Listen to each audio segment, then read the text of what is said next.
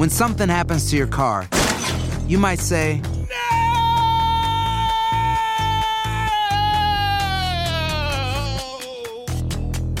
My car. but what you really need to say is something that can actually help. Like a good neighbor, State Farm is there. And just like that, State Farm is there to help you file your claim right on the State Farm mobile app. So just remember, like a good neighbor, State Farm is there. State Farm, Bloomington, Illinois. Hay gente a la que le encanta el McCrispy y hay gente que nunca ha probado el McCrispy. Pero todavía no conocemos a nadie que lo haya probado y no le guste. Para pa pa pa. La venta para amigos y familiares de JCPenney está de vuelta. Desde el lunes ahorra 30% extra en artículos por toda la tienda. Esos son ahorros adicionales por encima de nuestros precios bajos. Dile a tus amigos, ven con tu familia y ahorren en grande. No olvides, ya se acerca el Día de las Madres. Y tenemos todo lo que mamá quiere: joyería, belleza, salón y tarjetas de regalo. JCPenney, vale la pena. Cupón válido del 29 de abril al 5 de mayo en selección de estilos. Aplican exclusiones. Detalles en la tienda jcp.com. Boost Mobile tiene una gran oferta para que aproveches tu reembolso de impuestos al máximo y te mantengas conectado. Al cambiarte a Boost, recibe un 50% de descuento en tu primer mes de datos ilimitados. O, con un plan ilimitado de 40 dólares, llévate un Samsung Galaxy A15 5G por $39.99. Obtén los mejores teléfonos en las redes 5G más grandes del país. Con Boost Mobile, cambiarse es fácil. Solo visita boostmobile.com. Boost Mobile, sin miedo al éxito. Para clientes nuevos y solamente en línea, requiere AroPay. 50% de descuento en el primer mes requiere un plan de 25 dólares al mes. Aplican otras restricciones. Visita boostmobile.com para detalles. Univision Audio. Enigma sin resolver es un podcast para mayores de edad. Algunos radioescuchas pueden encontrar el contenido del programa ofensivo. Se recomienda la discreción del radioescucha, especialmente para menores de edad. Soy enigmático.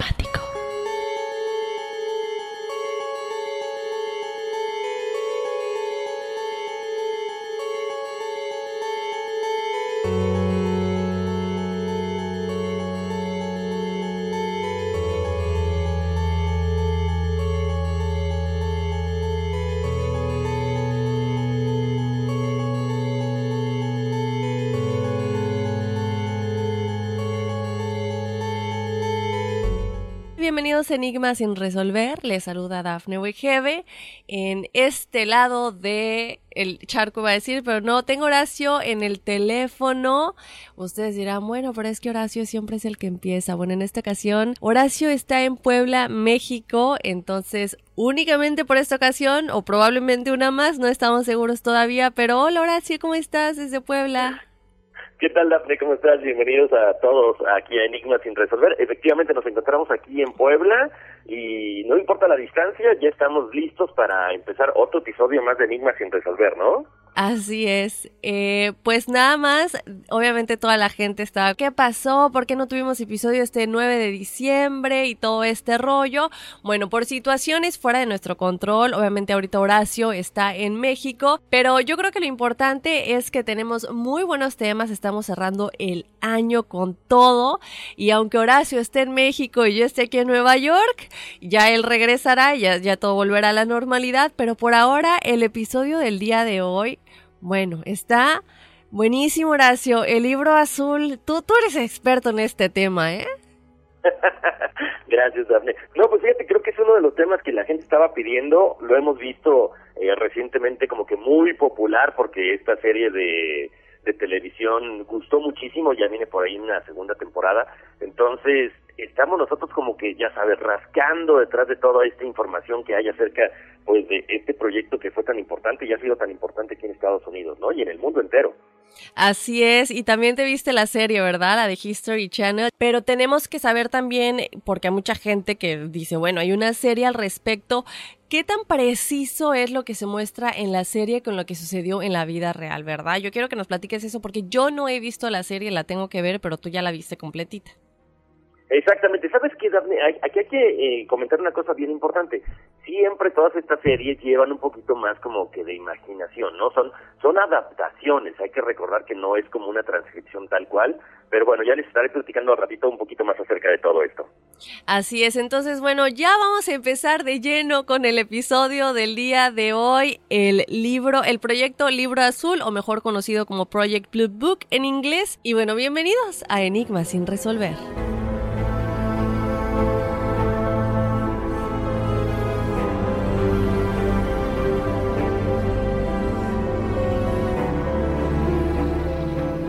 Objetos voladores no identificados, mejor conocidos como ovnis, han inspirado curiosidad y especulaciones durante décadas. Existe una historia increíble de la vida real del gobierno de los Estados Unidos de largas décadas de investigación acerca de avistamientos reportados de ovnis. Esta historia es la historia del programa secreto del gobierno de los Estados Unidos llamado Proyecto Libro Azul el cual se lanzó en 1952 y fue monitoreado por la Fuerza Aérea de los Estados Unidos hasta la terminación del proyecto en 1969. Durante este tiempo, expertos investigaron más de 12.000 reportes de avistamientos de ovnis, de los cuales muchos permanecen sin explicación hasta el día de hoy. Durante el periodo en la historia de los Estados Unidos que dio origen al proyecto Libro Azul, las superpotencias mundiales estaban probando los límites de la tecnología militar como nunca antes se había visto. Por razones obvias, la Fuerza Aérea de los Estados Unidos quería vigilar todos los avistamientos de ovnis.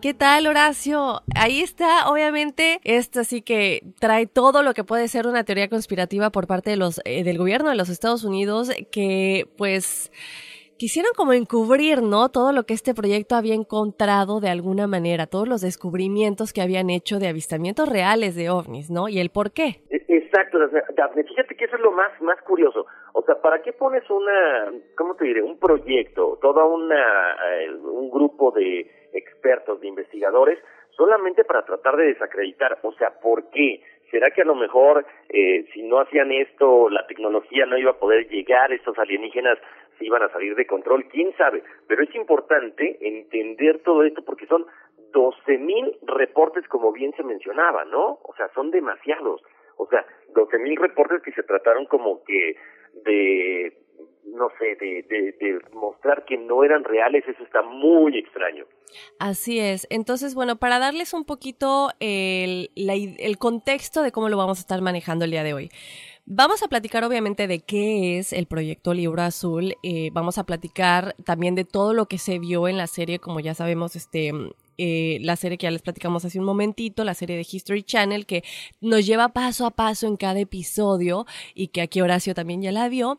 Y la otra es que les vamos a estar platicando del reporte que escribió una de las personas clave en este proyecto, que es Edward J. Ruppelt, Ruppelt y cómo él, este, pues platica de, no todo obviamente, porque esto es básicamente casi casi un libro, eh, y cómo él nos lleva paso a paso en todo lo que sucede dio desde el principio y cómo, eh, pues de alguna manera, el, gobierno de los Estados Unidos, o bueno, la Fuerza Aérea, lo fue modificando para hacerlo ver de una manera como que no era real, ¿no? Como que eh, siempre hay una explicación para todo y realmente no son, no son seres de otros planetas, ¿no?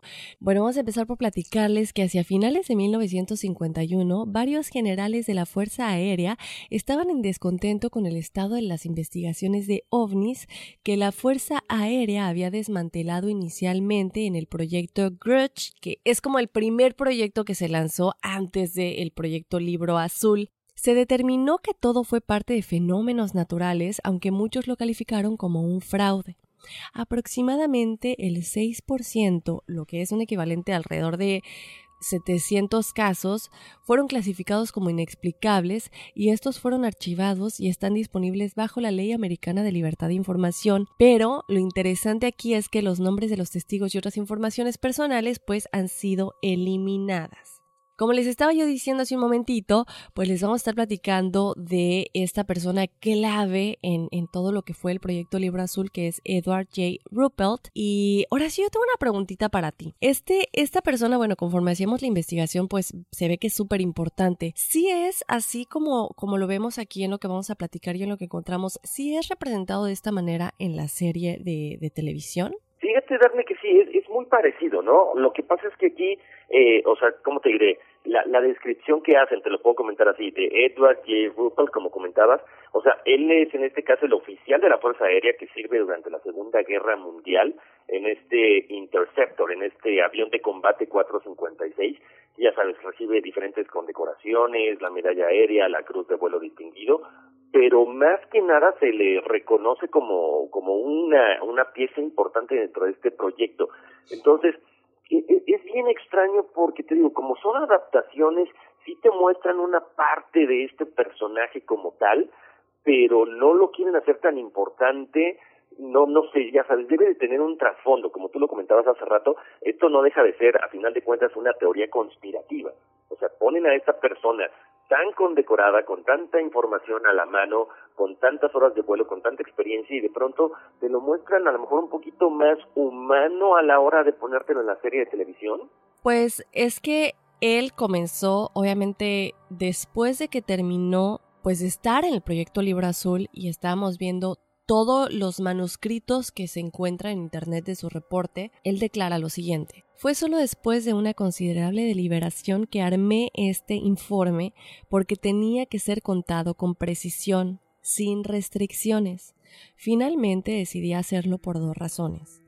Primero, existe un interés mundial en platillos voladores. La gente quiere saber los hechos, pero la mayoría de las veces estos hechos han sido oscurecidos por el secreto y la confusión, una situación que ha llevado a la especulación salvaje en un extremo de la escala y a un grave peligro en el otro extremo de la escala. Es sólo cuando se presentan todos los hechos que se puede hacer una evaluación correcta. Luego él dice lo siguiente. En segundo lugar, después de pasar dos años investigando y analizando informes de ovnis, Después de hablar con las personas que han visto los ovnis, industriales, pilotos, ingenieros, generales y simplemente cualquier persona normal, decidí discutir el tema con muchos científicos capaces y sentí que estaba en condiciones de reunir la descripción completa de la lucha de la Fuerza Aérea con el platillo volador, que es como el primer nombre que se le daba, ¿no? A los, a los ovnis. Después él dice lo siguiente, el informe ha sido difícil de escribir porque involucra algo que no existe oficialmente.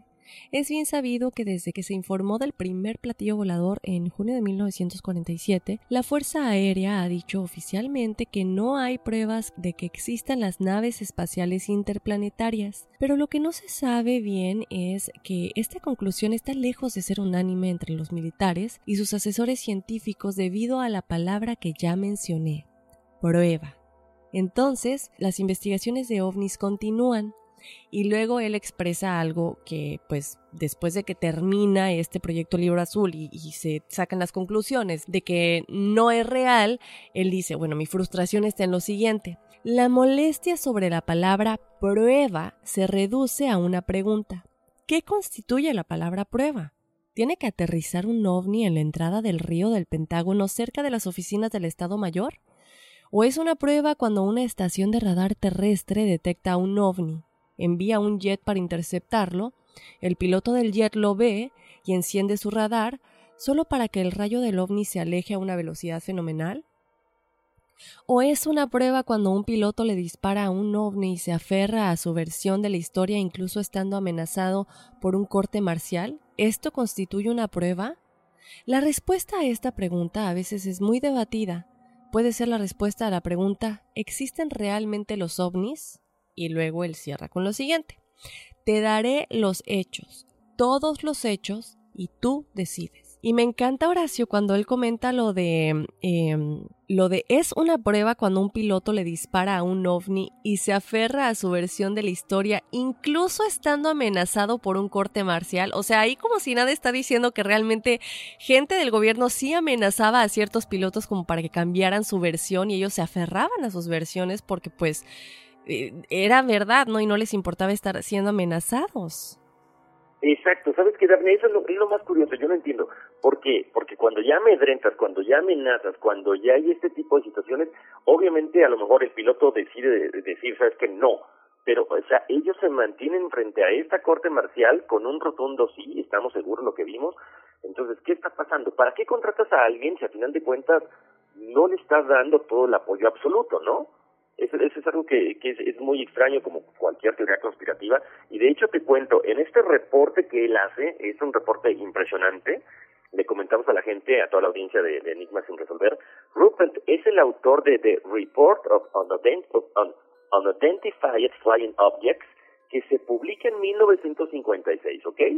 En este se describía el estudio de los ovnis por parte de la Fuerza Aérea. Este libro, como muchos lo clasifican, es obviamente más que un libro en las palabras de Rupert, es un reporte minucioso. Fíjense nada más, era la primera vez que alguien, ya sea militar o una persona común y corriente, cualquier civil, juntaría en un documento todos los hechos acerca de este fascinante tema de los ovnis. Este es el primer reporte oficial serio sobre ovnis, escrito por alguien directamente relacionado activamente con la investigación oficial de este fenómeno como jefe del proyecto de la Fuerza Aérea asignado a la investigación y análisis de ovnis, Ruppelt y su personal estudiaron más de 4.500 informes, lo discutieron con civiles, con científicos, con generales de alto nivel, o sea, todos los informes recibidos fueron sometidos a procedimientos de análisis de inteligencia militar. O sea, toda la gente que ustedes se puedan imaginar estaban envueltos en esto, astrónomos, físicos, ingenieros, aerodinámicos, psicólogos, todos ellos fueron consultados en el curso de estas exhaustivas investigaciones de la Fuerza Aérea. Dentro de este, dentro de este, dentro de este libro, como lo comentaban, o dentro de este reporte, se dice que los informes oficiales del Centro de Inteligencia Técnica Aérea de sus hallazgos, muchos de sus hallazgos, muchos de los cuales se revelan por primera vez en este compendio, en este reporte.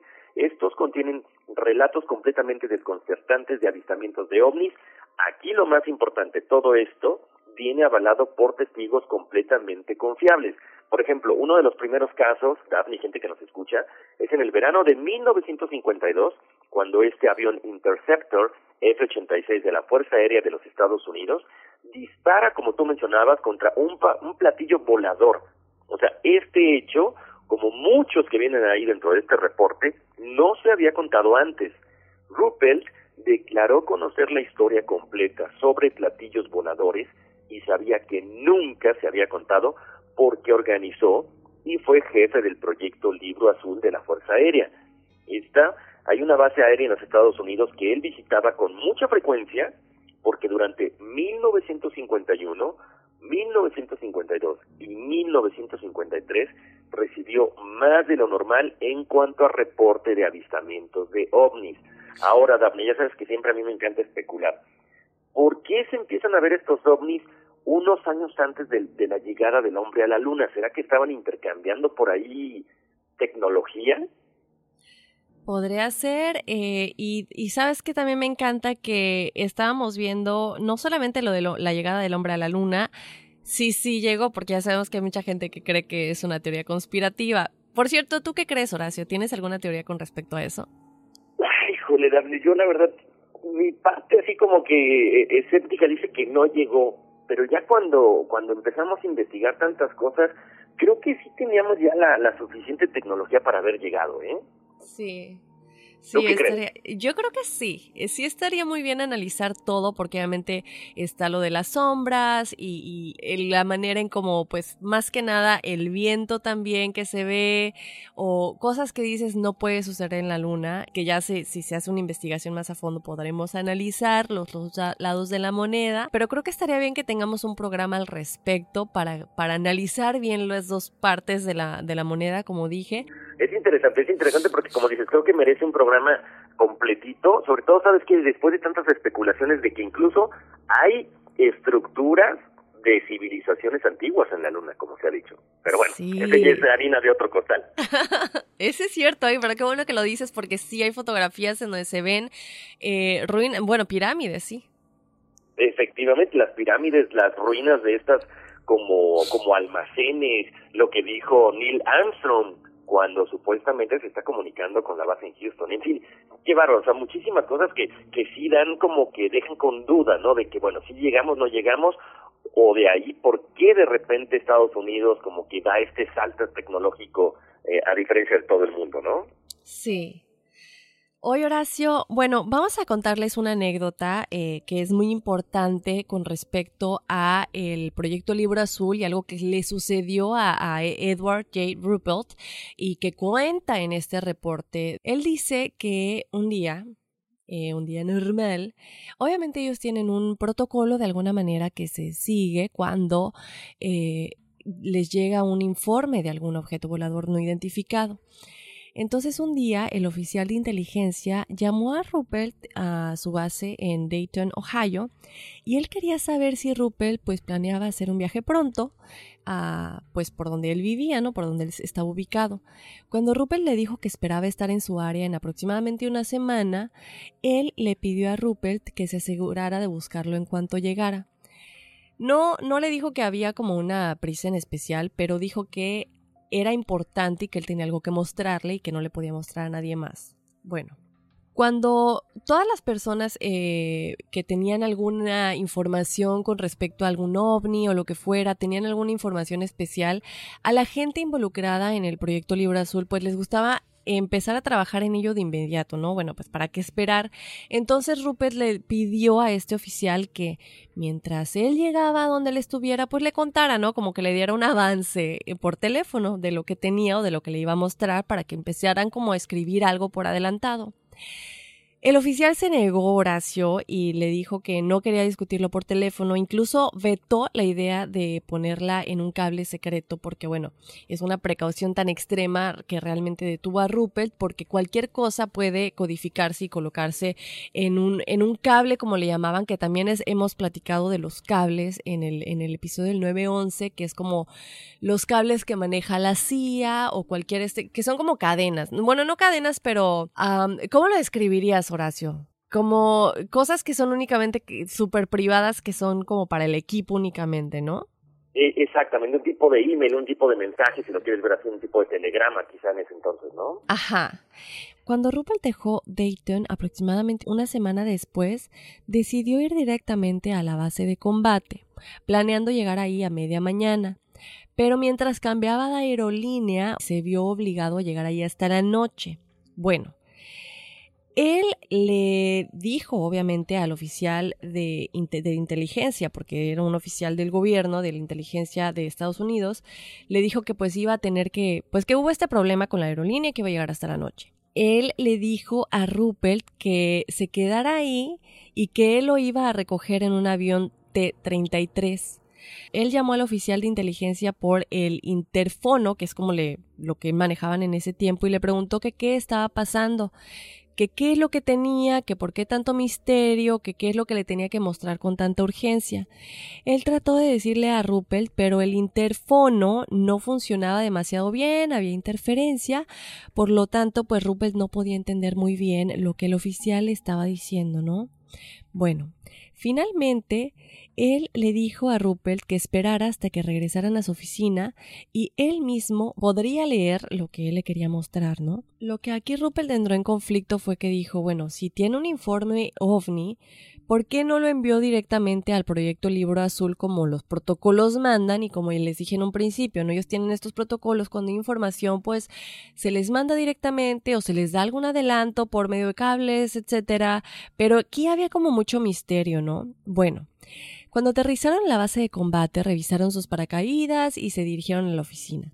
Había varias otras personas en la oficina, Horacio, entonces pues eh, Ruppel ya ansioso le dijo al oficial que le dijera, pero por, por el hecho de que había tantas personas, el oficial le dijo que no le iba a decir nada y que tenía que esperar a que todos se hubieran ido para que él pudiera platicar con él. Otra cosa que también a Rupert le dejó como medio preocupado, ¿no? Bueno, una vez que ya estaban solos, Horacio, el oficial de inteligencia cerró la puerta, fue a su caja fuerte y sacó un informe grande y súper grueso, ¿no? Era el formulario del informe estándar de la Fuerza Aérea que se utiliza para todos los informes de inteligencia, incluidos desde luego los informes de ovnis. El oficial de inteligencia le dijo a Rupert que esta era la única copia existente le dijo que le habían dicho que destruyera todas las copias, pero él había guardado esa especialmente para que Rupert la, pudiera leer. Obviamente aquí ya con gran curiosidad, Rupert tomó el informe y comenzó a leer. ¿Qué es lo que había pasado en esa base de combate que era tan secreto, no? Bueno, alrededor de las 10 de la mañana, un día, esto es lo que sucedió. Unas semanas antes, un radar cerca de la base había recogido un objeto no identificado. El objeto era un objeto extraño, ya que viajaba muy rápido, como unas 700 millas por hora, y luego disminuía la velocidad aproximadamente a 100 millas por hora. Algo que, pues, una nave humana no puede hacer, no como ir tan rápido y luego frenar tan rápido igual. El radar mostró que estaba ubicado al noroeste del aeródromo, sobre un área escasamente poblada. Lamentablemente la estación de radar no tenía ningún equipo de búsqueda de altura. Los operadores sabían la dirección del objeto y su distancia desde la estación, pero no sabían su altitud. Bueno, ellos informaron sobre el objeto y la estación comenzó a dirigirlos hacia el objeto cuando éste comenzó a desvanecerse en el radar.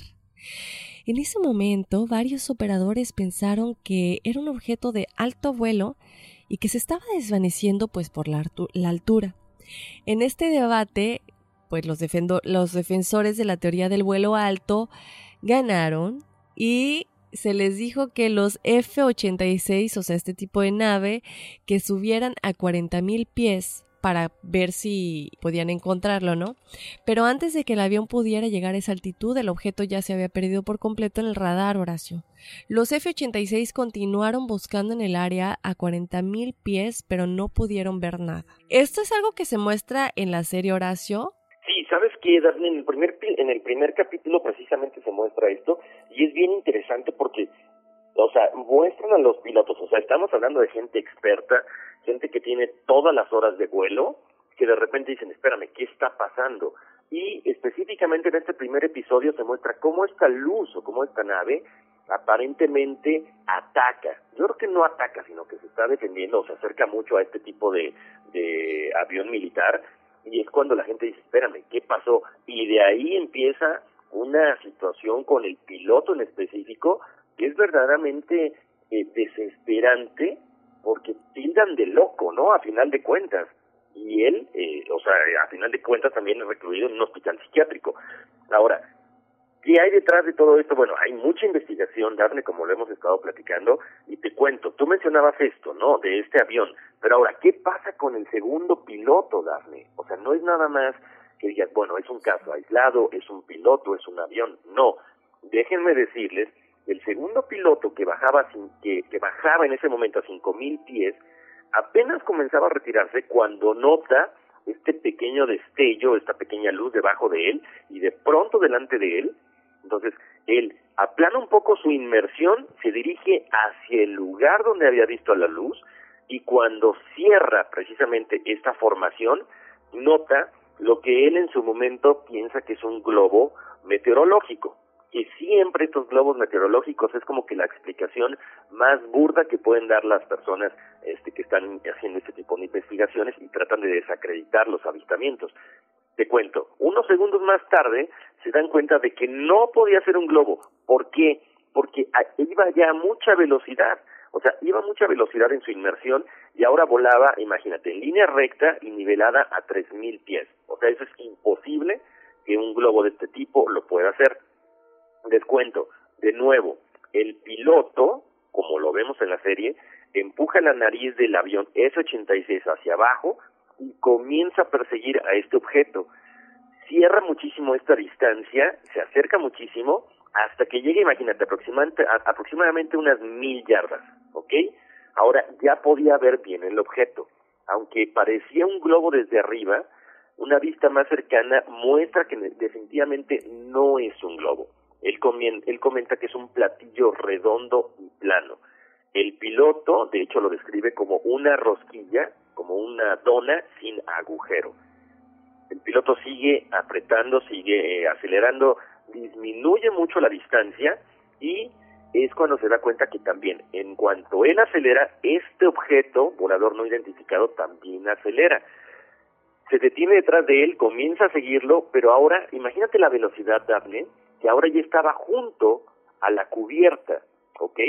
Ahora, les cuento a, un poquito. Ya para ese momento el piloto se empieza a preocupar un poco, no sabía qué hacer, trata de comunicarse con su amigo, que estaba volando por encima de él, muchísimo más alto, en la zona de los 20.000 mil pies aproximadamente. Este piloto, este segundo piloto, llama dos, tres veces, no obtiene respuesta, trata de llamar al controlador de tierra, pero estaba demasiado bajo para que su radio llegara tan lejos. Una vez más, prueba con su amigo que está a 20.000 pies de altura, pero no tiene suerte. Ok, ya, o sea, a estas alturas del partido, había estado siguiendo al objeto durante unos dos minutos y durante todo este tiempo la brecha, o sea, esta distancia entre uno y otro, ya se había acercado a 500 yardas, o sea, la, la mitad de lo que habíamos comentado hace ratito. Pero eso es, o sea, eso es instantáneo, Daphne. ¿Por qué? Porque de repente el objeto empieza a acelerar, empieza a, empieza a alejarse, primero despacito y luego rápido, ya sabes, como, como lo comentabas hace rato, ¿no? Como un haz de luz, y el piloto se da cuenta de que no puede atraparlo, pero no sabe qué hacer a continuación. El objeto viaja aproximadamente mil yardas y es cuando el piloto de pronto se decide, ok, ¿qué puedo hacer ante esta situación? Él comentaba que era como un David eh, peleando contra un Goliat por la cuestión de la, de la distancia, por la cuestión de la velocidad. En ese momento lo primero que se le ocurre a él es cargar sus armas y comenzar a disparar. Un momento después el objeto se detiene y en unos segundos desaparece. El piloto sube a 10.000 pies para buscarlo y en ese momento ya está muy cerca de su compañero, del otro S-86, y es cuando ya contacta a su amigo. Y le dice, ¿sabes qué? Algo pasó, regresemos juntos a la base. Ellos dos llegan, aterrizan en la base, eh, y en estos, en este caso, estos dos pilotos del S-86 entran precisamente a la sala de operaciones para contar la historia al comandante de su escuadrón, porque, bueno, para la gente que no lo sabe, el puro hecho de que alguien use sus armas en un avión es ya meritorio para que pasen directamente con el comandante y preparar un informe detallado, que es una cuestión de rutina. En este caso le tienen que preguntar y tienen que explicar el por qué hace uso de estas armas. Entonces les cuento, después de que el comandante del escuadrón escucha la historia del piloto, llama al comandante del grupo, al coronel, a toda la, a toda la gente de inteligencia, él vuelve a exponer todo lo que estaba, lo, lo que había experimentado, lo que había vivido, pero ahí hay un problema. Hay un choque de personalidades eh, entre el piloto, entre el comandante del escuadrón, entre toda la gente de inteligencia.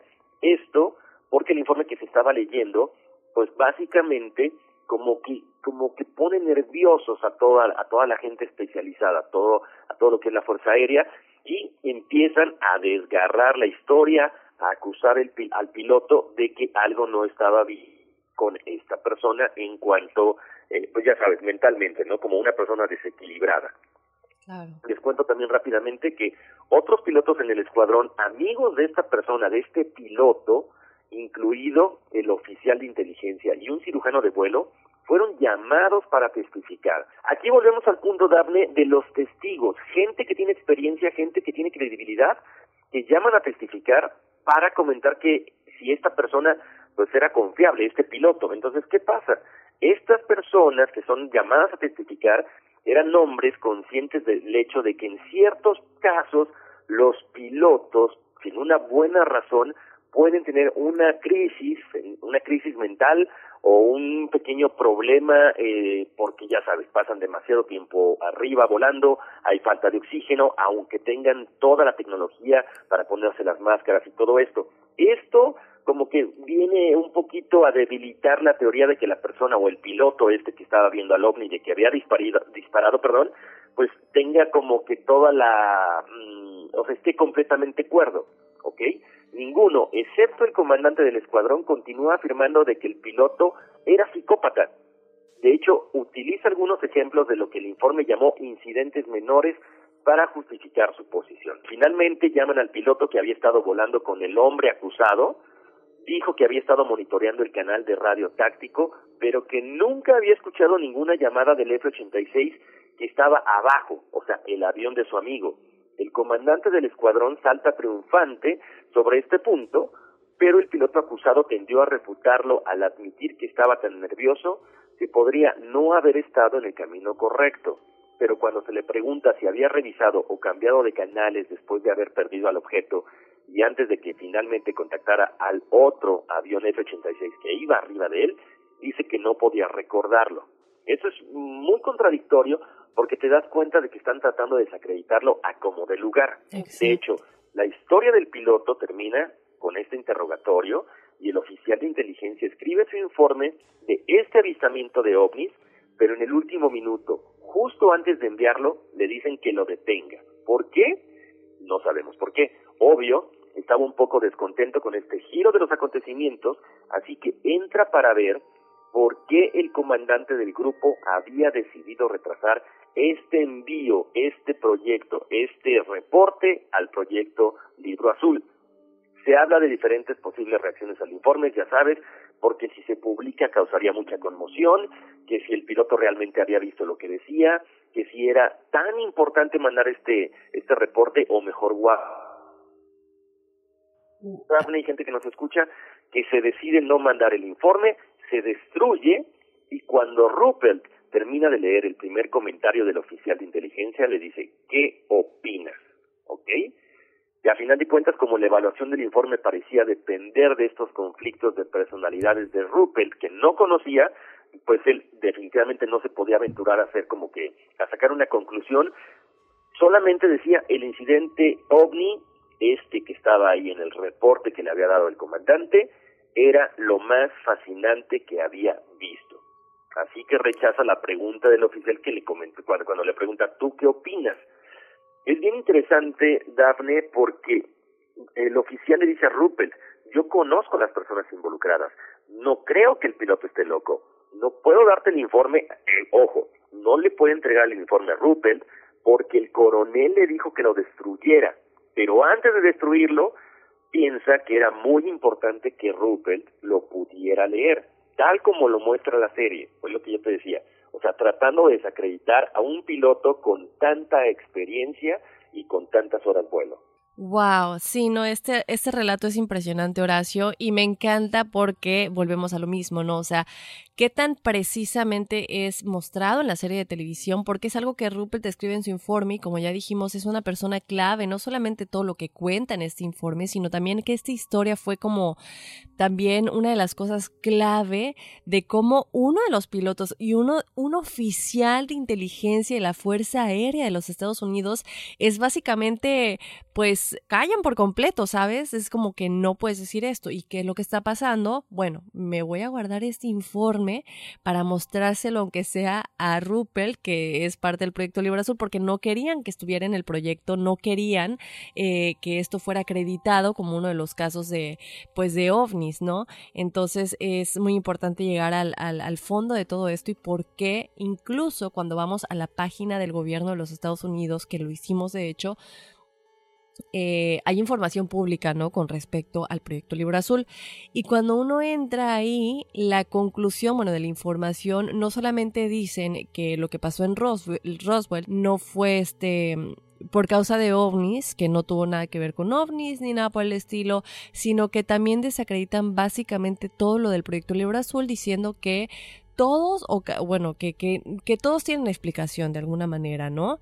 Entonces, aquí es cuando entra la frustración, no solamente esto oficial que quería hablar con Ruppel, como nos acabas de contar, sino también en el mismo Ruppel de decir, bueno, ya que cierran el proyecto Libro Azul, yo tengo que sacar mi propio informe con todo lo que sucedió eh, como detrás de bambalinas para, para contarle a la gente, pues tienen que saber la verdad, ¿no? Que básicamente nos callaron la boca y, y, están diciendo que nada de esto es real, que los ovnis pues básicamente no son reales, no existen.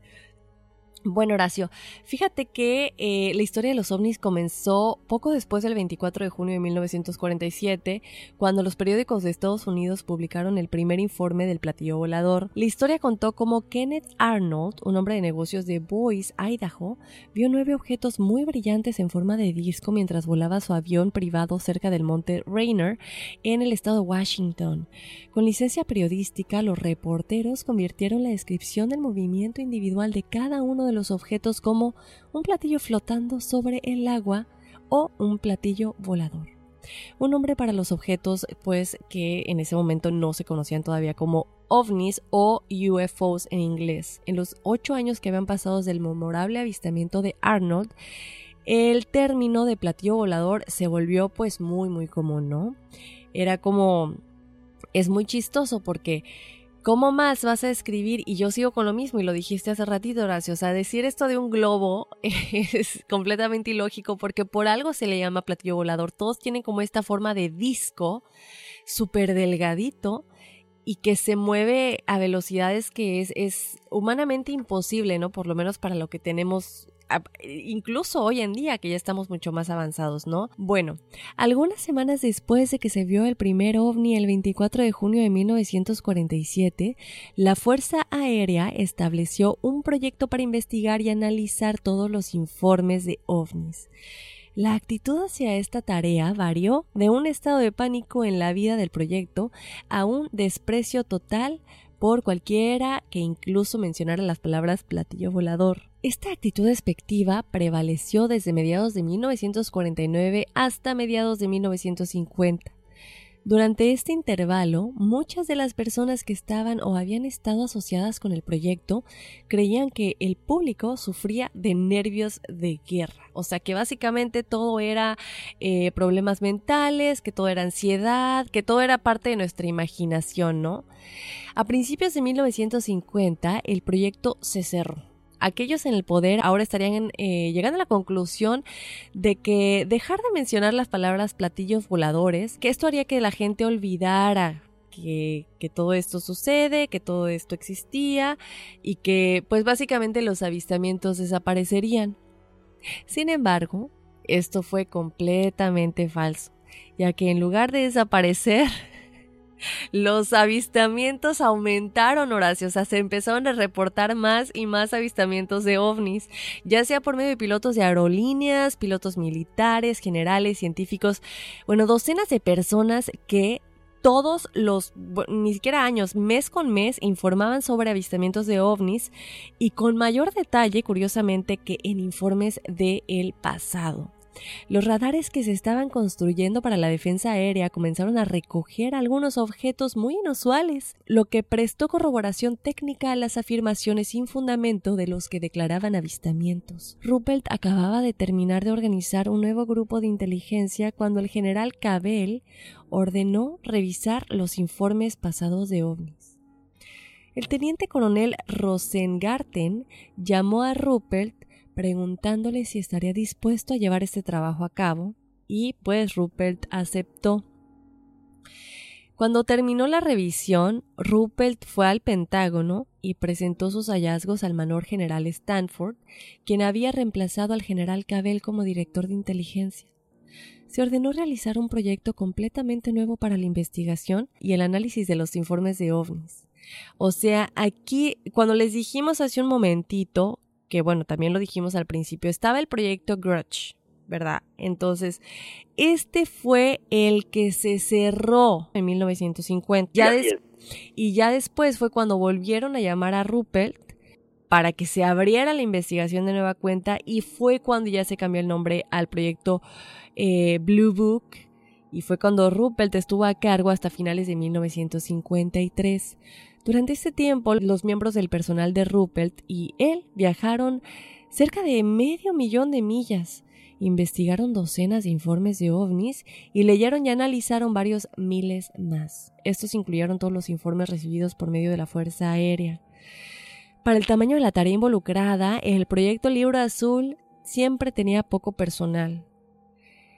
A pesar de que Ruppelt tenía a 10 personas en su equipo, además de pues muchos otros consultores remunerados que representaban todos los campos de la ciencia, Todos ellos en el proyecto Libro Azul tenían autorizaciones de seguridad de alto, que ya hemos platicado de ello cuando, se, cuando es, eh, pues, cosas involucradas, o si eres empleado de gobierno, ya sea de la CIA, de la Fuerza Aérea, de la Marina, o, o simplemente militar, siempre tienes como algún cierto grado de seguridad para accesar información del gobierno de los Estados Unidos. Estamos hablando que este equipo, Ruppelt y su equipo, tenían el más alto grado de seguridad, o sea que por lo tanto ellos podían eh, tener acceso a todas las, cualquier información posible para no tener ningún tipo de obstáculo al, al, realizar sus investigaciones. Detrás de esta organización había una red de informes compuesta por cada oficial de inteligencia de la base de la Fuerza Aérea y cada estación de radar de la Fuerza Aérea en el mundo también y en el cuerpo de los observadores terrestres del Comando de Defensa Aérea. Esta red de informes envió informes del proyecto Libro Azul sobre cada tipo de ovni concebible, Horacio, o cada tipo de objeto volador no identificado concebible que hubiera y que existiera en, en, en nuestra capacidad de entender, ¿no? Y también, bueno, cualquier tipo de persona. Estamos hablando de que desde, desde fuentes con mucha credibilidad, hasta civiles que pues nadie los conocería ni, ni tuvieran. O sea, cualquier tipo de, de persona que pudiera haber visto este tipo de, de objetos voladores no identificados. Y oye, Horacio, pues aquí es donde ya como que toda la confusión empieza, ¿no? Porque como les estamos diciendo, se trató de desacreditar todo lo que había, pero como les acabo de decir, había eh, ciertos protocolos que la Fuerza Aérea seguía para decir, bueno, ¿qué es lo que vamos a hacer para decir, este es un objeto volador no identificado o este, este llega a ser eh, un, objeto sin resolver, por decirlo de alguna manera. Y este también, o bueno, y este por el otro lado, sí tiene ciertas características que llega a ser que podemos concluir que puede tener explicación, ¿no? Y eso ya se los vamos a platicar en un momentito, pero obviamente tenían ciertos protocolos que seguían para decir este se define como no identificado y este sí, sí puede tener explicación, ¿no? Sin embargo, mucha confusión comenzó después de eso, Horacio yo me quiero poner a pensar, porque siempre vemos en las películas, y, me imagino que debe ser así, todo esta, este, este acceso a la información que tenía Ruppel y su equipo, en verdad, Daphne, ¿era cierto? ¿O nada más les estaban así como que, como que apapachando, durándoles la píldora, decir, sí, no, ustedes tienen acceso, no se preocupen, nosotros compartimos información, o solamente nada más era así como para despistarlos, como para que creyeran que en verdad tenían acceso a todo esto que estaban recibiendo. Digo, ahorita se me ocurre ahora a los altos mandos de la Fuerza Aérea. Exacto, creo que tienes mucha razón lo que estás diciendo, Horacio. Y luego, por otro lado, yo me pongo a pensar, existe la, eh, bueno, están de acuerdo con el hecho de que se realicen estas investigaciones y están de acuerdo con que después de que se cerró el proyecto Grudge, se abra de nueva cuenta una nueva investigación ahora bajo el nombre del proyecto Libro Azul. Y aquí lo que yo me pregunto es, cuando los, los más altos mandos, por decirlo de alguna manera, del gobierno de los Estados Unidos y en este caso de la Fuerza Aérea, de la inteligencia, deciden decir, bueno, sí, vamos a seguir con la investigación, tienen luz verde, hagan y deshagan como quieran, pero ¿por qué después de que aprueban esta investigación y que ellos mismos de alguna manera le están pidiendo a Ruppelt que regrese y que entre de nueva cuenta a la investigación, ¿por qué eh, cerrarla o desacreditarla posteriormente. Yo creería que podría ser por el hecho de decir, bueno, primero tenemos que saber si estos seres realmente existen y si representan una amenaza no solamente para, bueno, para los Estados Unidos, pero para el mundo, uno. Y dos, decir, ya que sabemos que sí son reales, tenemos que mantenerlo bajo control y tenemos que mantenerlo ahora sí que en un grupo muy cerrada, esta información de una manera muy cerrada. Eh, y cuando ven que Ruppelt y otros oficiales no quieren mantenerlo en secreto y quieren que se sepa y que salga a la luz, es cuando dicen, bueno, mejor, ¿sabes qué? Como que no estás de, de nuestro lado, mejor vamos a desacreditarlo por completo, al menos ante tus ojos, ¿no? Porque pues es como decir, por ejemplo, ya lo hemos platicado, ¿por qué murió Colosio? O por qué ciertas personas que están dentro de, de pues en donde no deberían de estar siendo gente honesta y deciden no seguir el juego de los más altos, pues terminan de alguna manera ya sea desacreditados o muertos, ¿no? Efectivamente, Daphne, tienes mucha razón. Yo creo que es eso, ¿no? Es a lo mejor como que, ok, ponemos a un chivo expiatorio que investigue, que la gente diga, oh, wow, sí se está investigando, pero luego lo desacreditamos y ahí queda, ¿no? Entonces, es un, es un golpe para la gente, para los civiles que están allá afuera, que están viendo la investigación, y es un golpe también para la otra persona de decir, espérame, ya te investigué, ya te tengo los datos. Ah, no, no, no es importante, muchas gracias, mejor ya vete. Es interesante todo esto, cómo está pasando, y, y, cómo pueden los intereses, como siempre, los intereses de los poderosos, pues manipular y, y bueno, pues de dar al traste con, con investigaciones y con personas importantes para la vida de, cualquier comunidad, ¿no? Pero regresando al punto que comentabas hace rato, Daphne, sí, la época de la confusión empieza cuando, a partir de julio de 1952, después de haber recabado durante varios meses la información sobre cientos de avistamientos de ovnis que se produjeron en una serie de observaciones coincidiendo con las detenciones por radar cerca del Aeropuerto Nacional de Washington, D.C., esas observaciones condujeron a la CIA a establecer un comité de científicos. Este comité se nombró Robert, uh, Robertson Panel e incluía el más alto nivel, chéquense, entre físicos, meteorólogos, ingenieros y un astrónomo. ¿Cuál era el objetivo principal de esto? Bueno, era no solamente determinar si el fenómeno ovni era real, sino si constituía una amenaza para la seguridad nacional estadounidense, como lo mencionabas hace rato, Daphne. Oficialmente se establece que no había amenaza para la seguridad, por lo tanto, se recomienda a la Fuerza Aérea contrarrestar importancia del tema OVNI y emprender una campaña de desacreditación para disminuir el interés público. Chequense nada más cómo empiezan a manejar estas mentes macabras, estas mentes maestras, todo lo que estaba alrededor del ovni, de los ovnis. Aconsejan usar a los medios de comunicación, incluyendo la compañía de Walt Disney, a psicólogos, astrónomos y a famosos para ridiculizar el fenómeno y proponer explicaciones convencionales muy lógicas. Además, las personas que siguieran investigando el tema ovni, al igual que todos los que continuaban asegurando que sus relatos eran verdad, a pesar de las amenazas que venían por parte del gobierno, deberían ser vigilados debido a su potencial influencia en las masas. O sea, en definitiva, el comité Robertson recomendaba que la opinión pública fuera controlada mediante un programa de espionaje y propaganda oficial. Muchos ufólogos creen que estas recomendaciones son la base de la política de la Fuerza Aérea en cuanto al fenómeno ovni, no solo inmediatamente después del informe del comité Robertson, sino también en la actualidad. Daphne, o sea, tiene mucha lógica. Lo hemos visto, los medios manipulan, los medios pueden hacer cambiar de parecer a muchas personas y sobre todo en un tema tan importante como el OVNI. Claro, acordémonos nada más de el holocausto y cómo le vendían a la gente la información de que los campos de concentración, por medio de, de, de, en la televisión, de cómo los campos de concentración eran estos centros maravillosos en los que los niños jugaban, las personas aprendían, trabajaban y salen todos felices, comiendo, los niños corriendo. Y obviamente esto para que la gente no se negara a ir cuando los oficiales llegaran por ellos a decirles que era algo temporal, que estarían viviendo en estos campos eh, mientras cualquier cosa se solucionaba, ¿no? Y pues eh, a llevárselos más fácilmente, pero es algo que, bueno, usas a los medios de comunicación. Estamos hablando de gobiernos que tienen eh, el, poder, pues, de usar a los medios de comunicación de la manera como ellos quieran. efectivamente, Daphne, para que vean nada más el poder y sobre todo en ese entonces que no había tanto acceso a la información, ¿no? Ahorita ya es una cuestión tan diferente porque tenemos internet y demás. Pero regresando al tema, Gabriel, eh, estábamos hablando de esto que es más o menos allá por 1952. Ahora me remonto un año, un poquito, unos meses antes.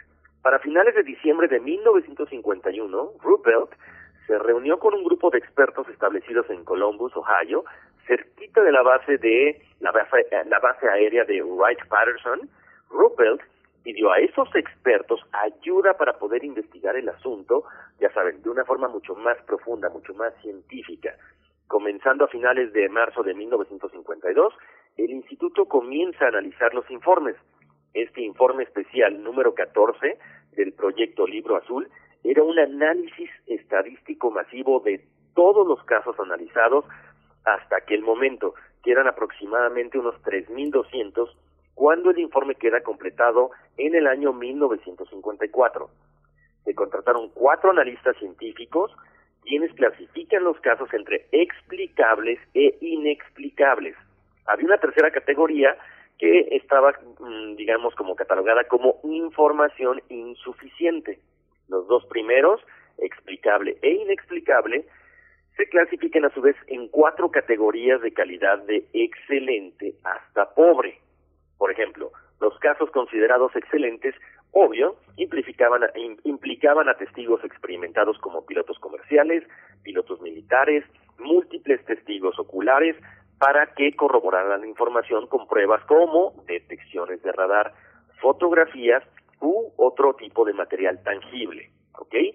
Para que un caso pasara a ser considerado explicable, era necesario que dos analistas por separado tuvieran que estar de acuerdo sobre lo sucedido. Sin embargo, para que un caso fuera desconocido, se, necesitaban cuatro analistas que por separado igual estuvieran de acuerdo. Además, las observaciones fueron clasificadas mediante seis características diferentes. Color, número, duración de la observación, resplandor, forma y velocidad. Luego de estas características fueron aplicadas a los casos explicables e inexplicables para evaluar si existía una diferencia estadística significante. El proyecto Libro Azul con sede en la base aérea de Wright-Patterson en Ohio finaliza el 17 de noviembre de 1969. De los 12.618 avistamientos recaudados por el proyecto, 701 permanecieron como inexplicables. La decisión de interrumpir las investigaciones OVNI de este proyecto se basa en varios factores como la evaluación del informe redactado por la Universidad de Colorado titulado El estudio científico de los OVNIs. La revisión de este informe por parte de la Academia Nacional de las Ciencias, los casos OVNIs previamente estudiados y la experiencia de las Fuerzas Aéreas que investigó los primeros informes OVNI entre los años 40 y 69. Como consecuencia de estas investigaciones, estudios y experiencias, las conclusiones del Proyecto Azul eran, ¿ok? Pongan atención, estas son las conclusiones. Ningún ovni sobre el cual hayan investigado las fuerzas aéreas han supuesto ningún tipo de amenaza para la seguridad nacional. Dos, las fuerzas aéreas no han encontrado ninguna prueba de que los avistamientos clasificados como no identificados representan objetos o principios tecnológicos que vayan más allá de los conocimientos científicos de la época. Tres, no ha habido ninguna prueba que indique que los avistamientos clasificados como no identificados fueran vehículos extraterrestres. Estas son las conclusiones. ¿Ok? Ahora, con la terminación de este proyecto del libro azul, el establecimiento de la regulación de las fuerzas aéreas y el control del programa para investigar ovnis fueron rescindidos. La documentación en cuanto a la antigua investigación del libro azul fue transferida a la rama moderna militar, a archivos nacionales y a los archivos de registro y están disponibles para la revisión del análisis público. Desde la finalización del libro azul, no ha ocurrido nada que pudiera apoyar a una reanudación de las investigaciones ufológicas por parte de las fuerzas aéreas, considerando el escenario actual en el que los presupuestos de defensa ya saben que han disminuido, ya es muy poco probable que las fuerzas aéreas se metan de lleno a algo tan costoso que de nueva cuenta pues sería como que la renovación del proyecto Libro Azul. Ahora, Daphne, ok, supuestamente dicen que tenemos acceso a todos estos archivos, a toda esta información. Bueno, ¿qué parte de esa información en verdad nos van a mostrar? Ahora, hay una cuestión, no sé si te acuerdas de este proyecto, Daphne, era el proyecto SETI, SERI, no me acuerdo, que era estas antenas parabólicas que estaban colocadas en un desierto muy importante aquí de Estados Unidos, no recuerdo qué desierto era, que era precisamente para captar todo este tipo de, de señales, de, de señales acústicas o de señales de audio por parte de civilizaciones, ya sabes, que están a miles o decían que a millones de años luz y que de repente era tan costoso que deciden también pues detenerlo. Entonces, ¿será que a lo mejor ya han recibido suficiente información o que de repente dicen, ¿sabes qué? Esto ya no está vigente, ya nadie está investigando ovnis, ya no queremos recibir información del espacio exterior como que para que la gente se, se quede más tranquila y no empiecen por ahí a, a, surgir teorías conspirativas o a, o a no sé, a gente que de repente trata de desempolvar todas estas cosas, ¿no?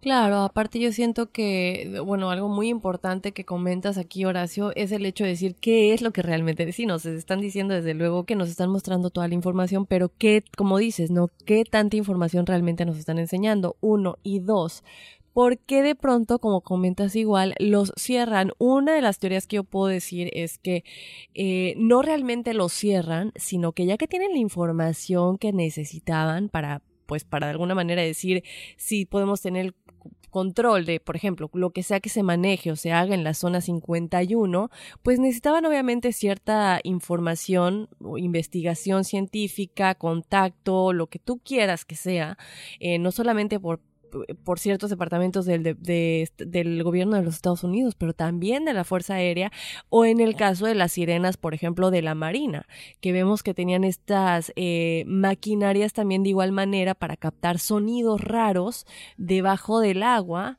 y que los científicos han declarado que sí, muchos dicen que el documental es falso y lo que quieran, no solamente es ese documental del que hablamos en el programa Las Sirenas, hay muchas otras entrevistas en las que científicos han dicho que sí se han registrado sonidos, aunque la gente, mucha gente quiere decir que eso no es verdad, también como ya lo dijimos, ¿no? Los medios de comunicación también se manipulan y quién sabe quién fue a decirles que dijeran que era mentira, bueno, eso nunca lo vamos a saber. Sin embargo, sí, de que hay declaraciones, hay declaraciones, ya les dejamos al juicio de ustedes creer, creer si lo que ustedes quieran creer, si es verdad o no, pero sí hay declaraciones por parte de científicos que dicen que la Marina sí tenía ciertos, eh, eh, pues, artefactos de alguna manera para captar este tipo de sonidos que vinieran debajo del agua, que se identificaran como extraños o, fuera de lo normal, ahora sí que como un objeto volador no identificado, algo no identificado debajo del agua, pues lo mismo, ¿no, Horacio? Como lo que tú comentas, que la Fuerza Aérea también pudiera tener para identificar esto. Entonces, obviamente no nos lo van a decir a todos, porque es información que muchas veces las masas no sabemos cómo manejar y nos incluimos a todos nosotros, pues ellos tendrán el control de alguna manera. Lo, lo que ya no está padre es, como dices, que nos mientan, ¿no? Que digan que sí tenemos toda la información, pero que nos estén diciendo que no es verdad o que sí se pueden catalogar como explicables algunos casos y que no son objetos voladores no identificados o que ya tenemos tanta ansiedad que pensamos que estamos con este síndrome de guerra, ¿no? E, exacto, Daphne. Fíjate que esto que tú mencionas e, es muy lógico, ¿no? Eh, dicen por ahí la gente que ha sido contactada y todo esto, que si, si nosotros tuviéramos un contacto eh, ya abierto con todos estos seres, pues que, se crearía mucho caos muchas dicen por ahí yo no nada más no no no estoy asegurando eh para que no digan que uno de repente dice cosas dicen que las cuestiones de la religión también cambiarían. ¿por qué? bueno solamente la gente contactada pues tiene la capacidad de, de platicar de todo esto no pero bueno ahí está como siempre decimos aquí ustedes tienen la última palabra ustedes deciden pero es, es bien bien importante recalcarlo Oye, y bueno, vamos a platicarles rápidamente, antes de irnos a, seguir platicando de pues un poco de la serie y qué tanta precisión tienen y pues un poco más ya paso a paso qué es todo lo que sucedió en el proyecto Libro Azul y en el proceso del proyecto más que nada, vamos a platicarles de un caso súper importante en este eh, proyecto que sucedió con Loni Zamora. Esto sucedió en una pequeña villa en un condado de Socorro, Nuevo México, el 24 de abril de 1964. Un oficial de policía de Nuevo México que presenció un avistamiento ovni esa tarde. Según un informe de la CIA, Zamora se encontraba persiguiendo a un coche a alta velocidad fuera del pueblo de Socorro cuando fue sorprendido por un fuerte ruido. Segundos más tarde vio una llamarada levantando el vuelo y mantenerse en el cielo sobre una remota zona de desierto al suroeste de la carretera. Temiendo que un depósito cercano de dinamita hubiera explotado, Zamora dejó ir al fugitivo que se encontraba pues persiguiendo en ese momento, ¿no? Decidió que esto era más importante. Él giró a la derecha y condujo por un camino pedregoso hasta llegar al lugar del depósito y elevándose detrás de la colina vio a un grupo de luces azules y naranjas. Posteriormente vio una llama en el cielo. Se dirigió hacia ella y vio en el suelo un objeto brillante con forma de huevo y patas de metal. y al lado a dos seres pequeños. De repente se produjo un gran estruendo y la nave despegó. Zamora avisó rápidamente a sus compañeros. Cuando llegaron, aún ardían los matorrales cercanos. Los agentes hallaron cuatro hoyos causados supuestamente por las patas de la nave y otras cinco huellas que describieron como pisadas. Los investigadores de las fuerzas aéreas no hallaron explicación a lo que vio Zamora. Cuando Maurice Mas, granjero de Valensole en Francia, vio un dibujo de la nave de Zamora, se asombró pues era la misma que él había visto, por lo menos con las mismas características, en sus campos de lavanda un año más tarde, en julio de 1965. Y él, ¿qué crees? También vio a estos dos seres. El encuentro de Zamora produjo una considerable exaltación en los medios de comunicación y está documentado como uno de los más importantes y uno de los mejores avistamientos de ovnis bajo una conducta pues bastante extraña, ¿no? Esta fue una de las coartadas que ayudaron a convencer al astrónomo J. Allen Hynek de que algunos informes ovni representaban un misterio intrigante sin resolver. Según Anna Druffel, el caso de Zamora que sucedió en Socorro es único en los expedientes oficiales OVNI de las Fuerzas Aéreas de los Estados Unidos. Según un documento del libro Proyecto Libro Azul, este es el único caso OVNI en los archivos del libro azul que oficialmente es inexplicable, aunque obviamente hubo varios rastros físicos abandonados en la escena del suceso y el, y el avistamiento de los ocupantes de la nave. Los escépticos, sin embargo, aseguran que la imaginación de Zamora se vio alterada en algún momento del encuentro o que el asunto no fue más que una broma pesada para producir repercusiones en la comunidad ufológica y en los investigadores. Aunque las refutaciones han sugerido que la mayor parte de estos científicos llamados debunkers han intentado siempre ser persuasivos durante este tipo de casos. ¿Qué opinas, Horacio, de este caso tan peculiar? Wow, ¿sabes qué, Yo creo que cuando ya tienes eh, dos historias muy similares, o sea, en diferentes partes del mundo, como lo hemos visto, ¿no? Creo que ya hay una prueba de que sí estamos siendo visitados por seres y estamos hablando aquí ya en una época muy, o sea, ya moderna, ¿no? Lo hemos visto en pinturas desde pinturas rupestres hasta pinturas de, no sé qué te gusta, en Francia, de los años mil o de los años mil y tantos.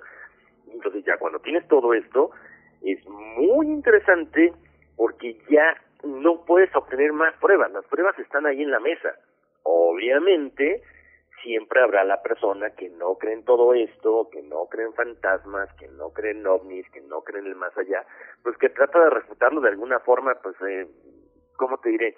Con un, tan, un, tono despectivo, ¿no? De no, está loco, no, alucinó, no, seguramente estaba bajo los efectos de algún tipo de droga. Exacto, aparte estamos hablando que, digo, ¿de dónde sacas primero lo de las luces azules y anaranjadas? Luego, llegar al grado de dejar ir a alguien que te encuentras persiguiendo en ese momento cuando estás en horas laborales. Digo, yo no creo que cualquier oficial hubiera hecho eso así nada más y luego llegar al lugar en el que ves esta pues nave, platillo volador que él describe con forma de huevo y qué casualidad que lo describe de una manera en la que, bueno, ya sabemos que así son, ¿no? Y luego ver estos dos seres que se encuentran debajo de la nave espacial. Para mí no, no hay como, como para qué. Sí me explico, es la pregunta, ¿para qué inventar algo de esta magnitud? Eh, no le veo el sentido, no le veo la ganancia más que te tachen de loco o te tachen de, de, te desacrediten incluso para trabajar, seguir trabajando como un oficial de policía del gobierno de tu país. Entonces solamente le veo contras y ningún pro como para aventarte una mentira de ese tamaño, ¿no? No le veo el motivo. Exacto, sabes que Daphne incluso, como lo hemos visto, o sea, no hables de esto o te desaparecemos. ¿Qué necesidad? O sea, yo creo que nadie, nadie desearía todo esto, ¿no? Pero, pero bueno, ahí está. Ahora, te cuento, Daphne, y gente que nos escucha, de otro caso antes de irnos ya a la serie. Hay otro caso de Kenneth Arnold. Él fue un piloto conocido por ser testigo de un avistamiento producido el 24 de junio de 1947. Él afirmó ver una especie de cadena, o sea, una serie de nueve luces brillantes a una velocidad mínima de unas 1200 millas por hora. O sea, chéquense la, la velocidad en la que iba. Según su testimonio, estas luces se acercaron rápidamente y luego pasaron por delante. Por lo general, se veían muy obscuras de perfil en contraste con la nieve que cubría la montaña, pero de vez en cuando estos objetos todavía emitían una luz brillante mientras volaban de forma errática. Él comentó que a veces parecían tan delgadas que eran casi invisibles.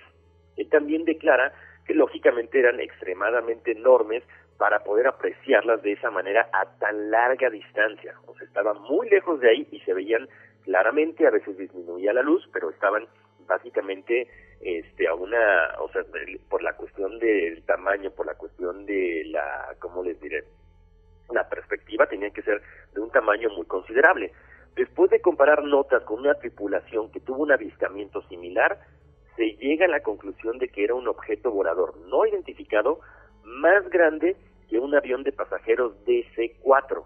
Los analistas de las fuerzas aéreas serían finalmente quienes analizarían el tamaño, el cual se estima en unos 84 metros basado en los análisis de los recursos humanos de agudeza visual y otros detalles estadísticos en cuanto a la puntería, que son términos que se manejan en la aeronáutica.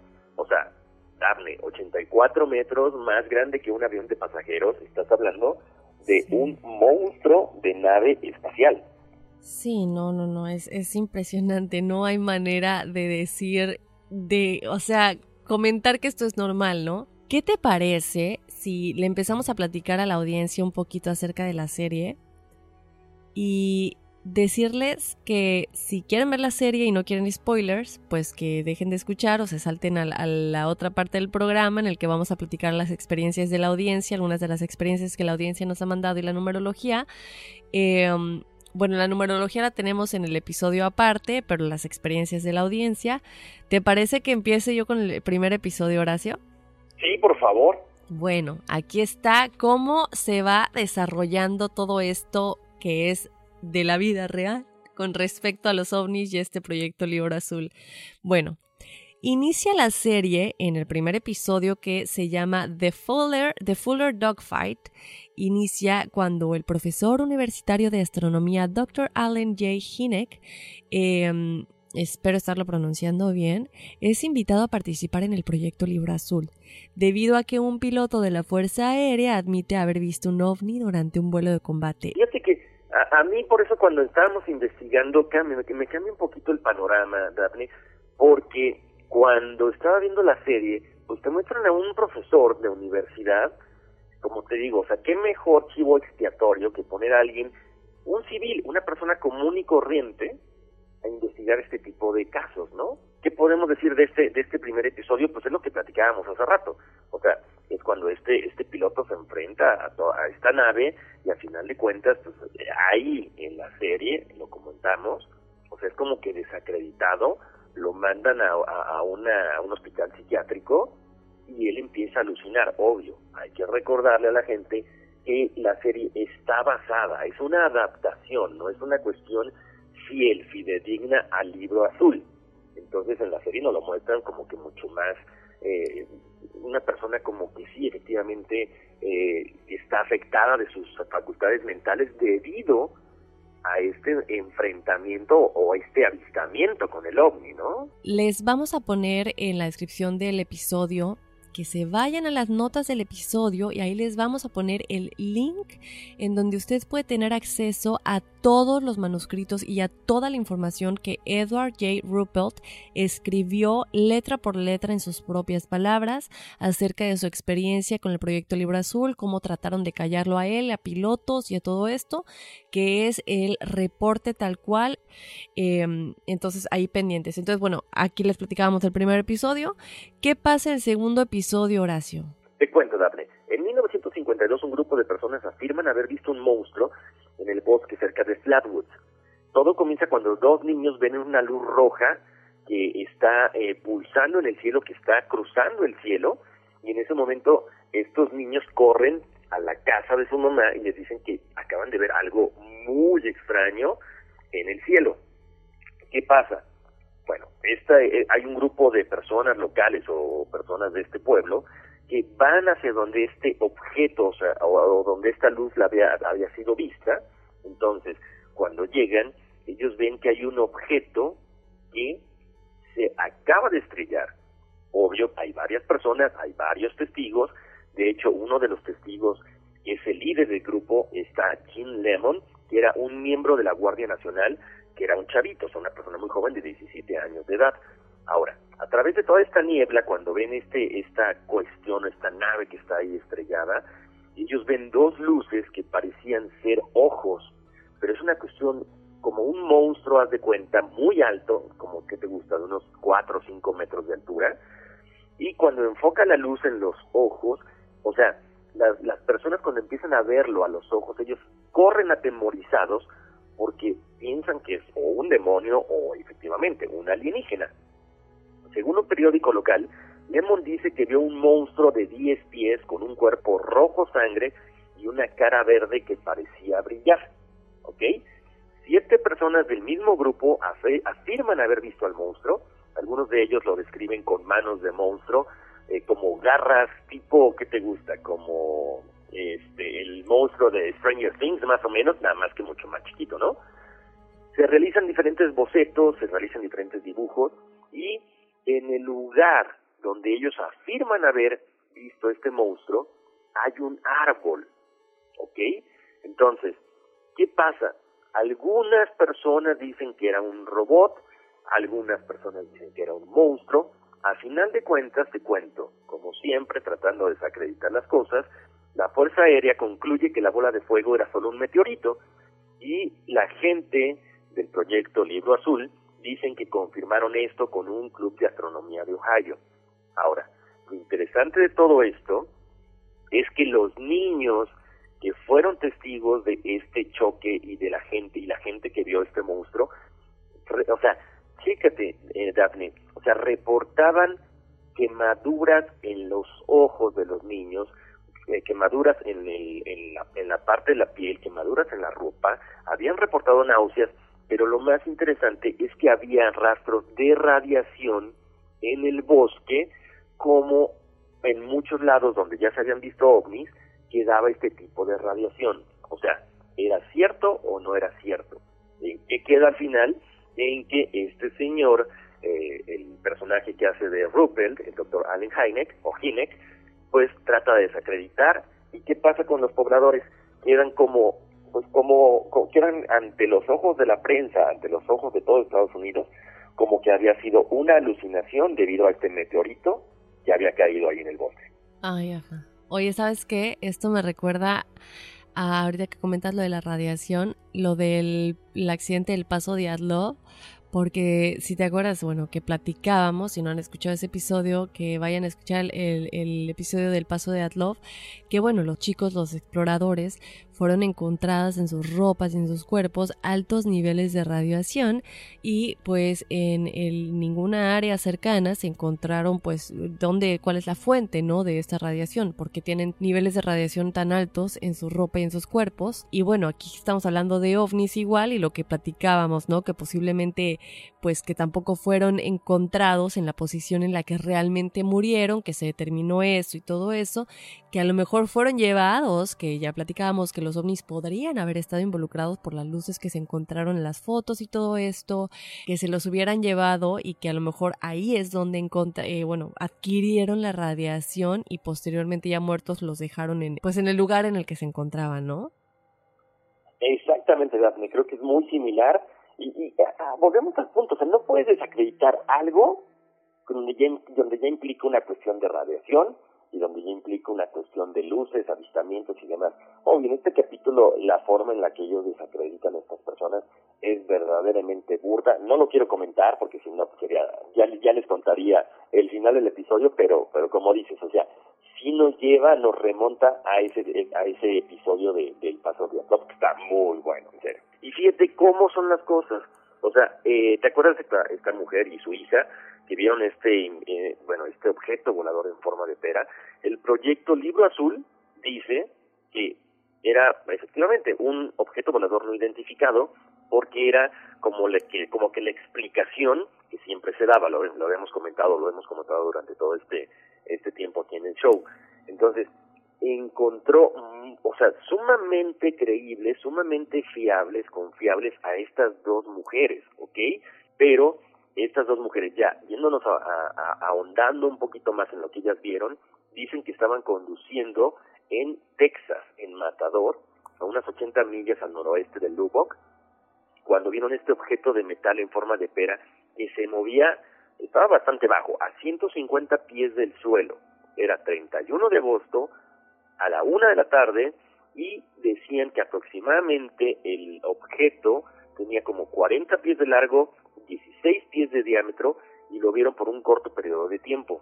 Luego aceleró hacia el, cielo con rumbo este y se perdió de la vista en segundos. Este último incidente fue muy diferente a todos los avistamientos que ya se habían presenciado. La mayoría siempre eran luces brillantes en la noche y siempre, eh, bueno, la mayoría de ellos los reportaban como volando en forma de V. La mayoría, eh, en este caso, muchas veces las personas también decían, ok, van como si fuera una, una bandada de pájaros o de una forma pues que no se agrupaban de como que en una en cierta forma sino que muy al azar muy aleatorio no te cuento darle también que en la tarde del 25 de agosto una persona un joven residente de Lubbock que esperaba ver las luces de las que todos hablaban estaba atento al cielo él ve las luces sale corriendo con su cámara pero en ese momento se da cuenta que ya no había nada afortunadamente ya sabes la gente se queda ahí mucho tiempo esperando a ver si aparecen otras luces y es cuando regresan estas luces, estos ovnis, estos objetos voladores y él consigue tomar un par de fotos. Comienza a tomar fotos, de hecho estas fotos se publican en el periódico local y es una de esas imágenes la que History Channel usó en el episodio del libro azul del proyecto de luces de Lubbock. Las luces en el, las luces en el programa también se veían con la formación B como les comentaba hace ratito. Ahora, había un grupo particular de testigos que Ruppel apreciaba especialmente, un grupo de profesores del Colegio Técnico de Texas, que dicen que una noche estos profesores de diversas disciplinas estaban sentados afuera tomando té cuando alcanzan a ver las luces otra vez. Y de ahí, pues se sigue la investigación, ellos comentan que las luces iban de norte a sur, iban aproximadamente a 45 grados de horizonte norte, y es mucha información porque estamos hablando que eran personas que eh, estudiadas, que eran profesores del Colegio Técnico de Texas, ¿ok? Otros afirman que, bueno, que eran, este, imagínate, ahí volvemos a la parte de desacreditar a toda la gente, ¿vale? Mientras unos, un, un equipo de profesores decía que eran luces muy extrañas volando en una, como que en un patrón muy, eh, muy inusual para esas horas, otros afirman que era una manada de chorlitos, o sea, que eran estos pájaros que se confundieron porque el, el, el, pecho de este tipo de pájaros supuestamente refleja la luz. Entonces la gente dijo que no, que era efectivamente una manada de pájaros, que eh, por eso se trata de desacreditar toda esta situación, pero cuando se ponen a investigar resulta ser que estos, estos pájaros, como les estaban llamando, pues no vuelan, solo vuelan en parejas o en grupos pequeños, por lo tanto, o sea, no podían haber sido lo que ellos decían, estas eran luces, ¿ok? Y además estos, estos encuentros, recordándole a la gente, los, los encuentros de Lubbock, fueron durante el día. Sí se vieron en la noche, pero los principales fueron durante el día. De hecho, la investigación de Ruppel muestra que era altamente improbable que se tratara de una nave hecha por el hombre. O sea, ya saben que no es hecho por el hombre, ¿para qué crear tanta confusión con historias inverosímiles, Dable? Así es, ¿no? Completamente de acuerdo. Entonces, él, es como que siempre el malo de la película, a pesar de que ve, a pesar de que hace entrevistas y a pesar de que tiene todos toda la información a la mano, Daphne, pues le toca ser como que el malo de, de la historia, ¿no? Ahora, en el episodio número 5, es durante la Segunda Guerra Mundial, se cuenta que el personal aeronáutico aliado informó ocasionalmente de haber avistado alrededor de los aviones a menudo, en la punta de sus alas, ya sabes, unas cositas, unas lucecitas, unas cosas muy extrañas que no conocían. Muchos pilotos decían que eran armas, pero ninguna había causado ningún daño, ¿ok? Entonces, a la luz del día aparecían como unas bolas metálicas pequeñas, pero por la noche ya aparecían como esferas brillantes de varios colores. De hecho, las investigaciones en los Foo Fighters no han sido concluyentes aunque un par de ellos concluyeron que los alemanes debían de tener un arma secreta controlada a distancia. Los pilotos que vieron a Foo Fighters fueron interrogados y varias de sus historias llegaron a los periódicos. Aquí hay algo bueno detrás de todo esto. Ninguno de los eh, pilotos fueron reprendidos, despedidos o acusados de que tenían lavado de cerebro. Sin embargo, en la serie hay un caso en el que el coronel de la Fuerza Aérea cree que sus hombres fueron interrogados y posiblemente drogados después del encuentro con los ovnis. Entonces, pues básicamente es eso, ¿no? Daphne, es la pelea entre, ok, ¿me estás diciendo la verdad o estás padeciendo un, trastorno o un trastorno por la cuestión de que estás volando, estás estresado, estás en la guerra? A final de cuentas, creo que lo más importante de este caso, para no desarrollarlo tanto, Daphne, es que vayan y chequen la serie que les va a encantar. Y bueno, Horacio, vamos a platicarles rápidamente de algo muy, muy intenso. Lo platicamos ahorita entre los dos, pero fíjate que es el caso que se basa en el primer relato publicado de secuestro de extraterrestres. En el show, Thomas es un personaje afroamericano. En la vida real, el secuestro fue reportado por una pareja de raza mixta, Barney y Betty Hill. Barney era afroamericano y Betty era caucásica. El 19 de septiembre de 1961, los Hill regresaban a casa de un viaje a las cataratas del Niágara cuando vieron una luz en el cielo que creían que los seguía. Finalmente, el objeto se movió justo por encima de su vehículo, lo que provocó que Barney se detuviera. Describieron el objeto como un enorme círculo aplanado, volvemos a la misma descripción que todos dan. Barney miró al objeto con binoculares y dijo que vio figuras humanoides a través de las ventanas. Esto asustó a Barney, obviamente, así que corrió de regreso al auto y le dijo a Betty que subiera las ventanillas. Dentro del vehículo dicen que sintieron una sensación muy extraña y sus pensamientos se nublaron por completo. Cuando llegaron, estaban a 35 millas de donde creían que estaban. Más tarde, bajo la hipnosis que se realizó en ellos por separado, para que no pudieran contaminar los relatos del otro, ambos recordaron haber sido llevados a bordo de una nave y examinados por extrañas criaturas humanoides. Betty recordó haber visto una serie de puntos. Una astrónoma aficionada más tarde llegó a creer que era un mapa estelar que mostraba el sistema estelar doble Z Reticuli hasta el día de hoy es una mitología común que los extraterrestres que visitan la Tierra provienen de Zeta Reticuli. Él se termina quitando una pieza metálica del cuello, o sea, Barney, prueba de que algo le habían insertado durante la abducción eso está muy intenso, ¿no? Estamos hablando de que realmente ellos sí fueron, eh, entraron a la nave, o bueno, los, los pusieron en la nave estos seres extraterrestres, les pusieron algo en el cuello, Horacio, pero ¿cuál es el motivo de esto? O sea, como manipularlos de alguna manera, lo que ellos dicen, lo que ellos ven, cómo ellos actúan, ¿no? Me imagino. Exactamente, Daphne. Fíjate que es bien curioso. Mucha gente dice que, bueno, que les ponen los implantes como para estudiarlos y no sé qué. Al menos mientras el, estaba viendo este capítulo, eh, Barney empieza a tener como alucinaciones, como que empieza a ser una persona esquizofrénica y él se empieza a rascar en, la, en el cuello, en la parte de atrás, y siente esta, esta, esta protuberancia. Entonces, fíjate cómo es chistoso. En el momento en que él se logra quitar este implante metálico, es cuando él se tranquiliza porque de repente ya tenía tomados eh, como rehenes, pues básicamente a, Rupert, al, coronel, a la esposa y, y, él, ¿no? Eran cuatro personas dentro de este cuarto. Entonces, efectivamente, ¿para qué le implantan esto? ¿Quién sabe? A lo mejor para manipulación. Hemos, este, hemos escuchado por ahí historias de gente que dice, no, es que sabes qué, o sea, desde que fui abducido ya no soy la misma persona, de repente siento que me manipulan, entonces quizás esto sirve para corroborar toda esta información.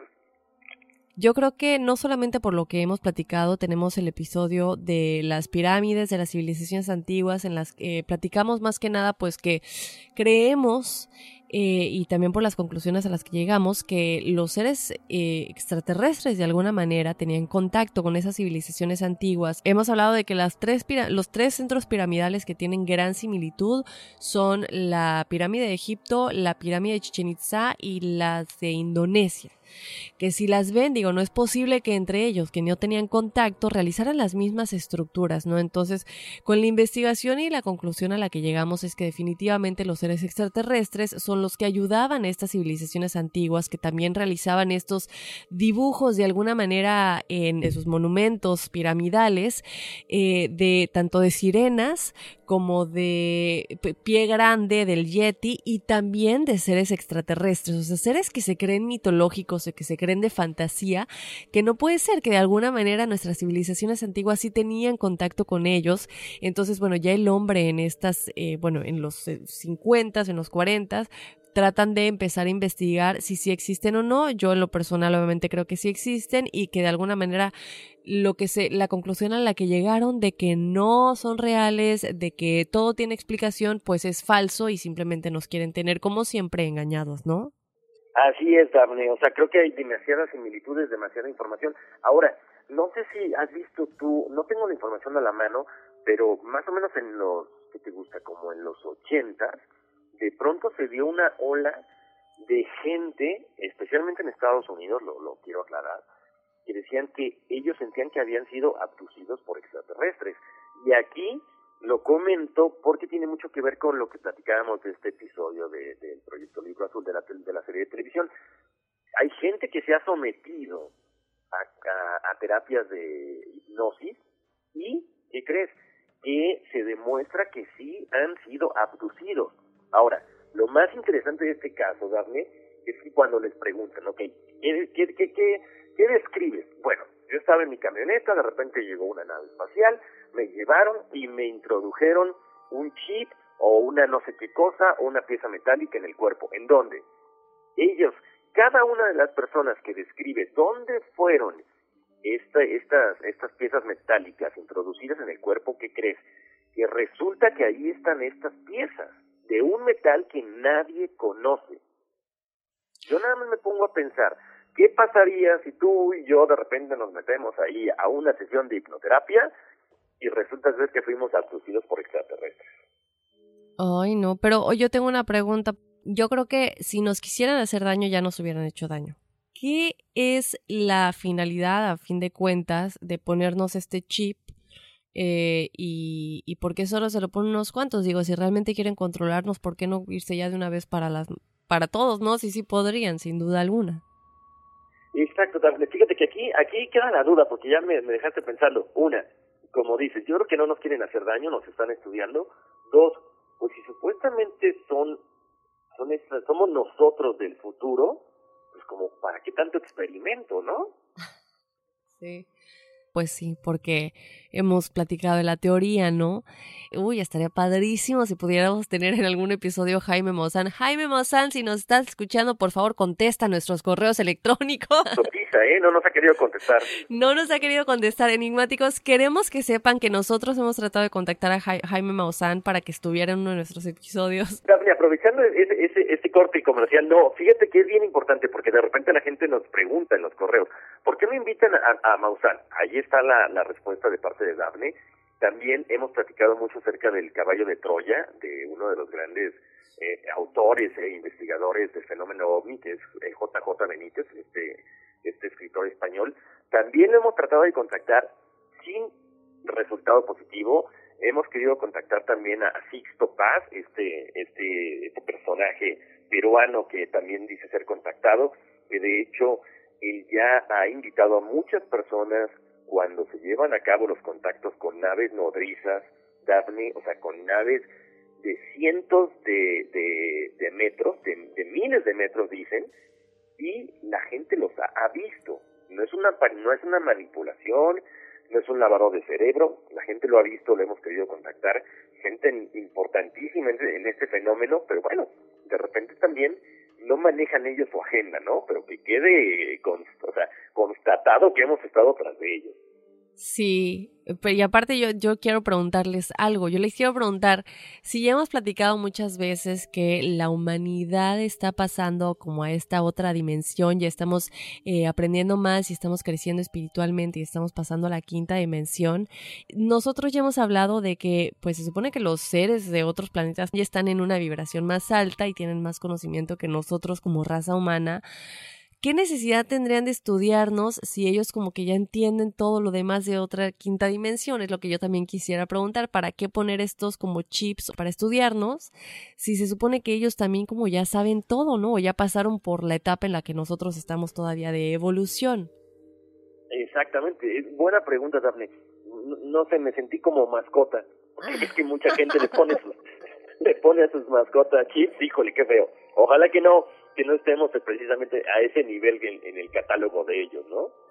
Oye, bueno, pues eh, definitivamente creo que tenemos que seguir tratando de contactar no solamente a Jaime Ozan, a Sixto Paz o cualquier experto, si ustedes saben de alguien que pues pudiera estar más más flexible, que nos, que nos responda a nuestros correos electrónicos, porque de verdad que, creo que desde que comenzamos el programa ya hace más de un año, Horacio, los hemos tratado de contactar. Si mal no recuerdo, tendré los correos por ahí y, y no, no hemos tenido respuesta, ni siquiera una, un cordial no, gracias.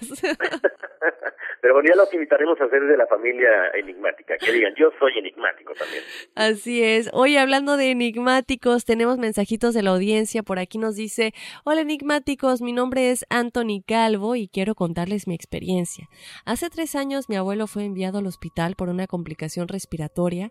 Al salir del trabajo fui a visitarlo, pero no me dejaron entrar pues la hora de visita ya había pasado. Al día siguiente me notificaron que él ya había fallecido. En su funeral no fui capaz de verlo en el cofre, y ese día en la noche soñé con él, y me dijo que estaba bien, feliz y tranquilo, que en la vida solo hay que ser felices y hacer bien las cosas, y desde entonces no volví a soñar con él. Siento que fue una forma de tranquilizarme, pues estaba muy triste de no haberme despedido en el hospital.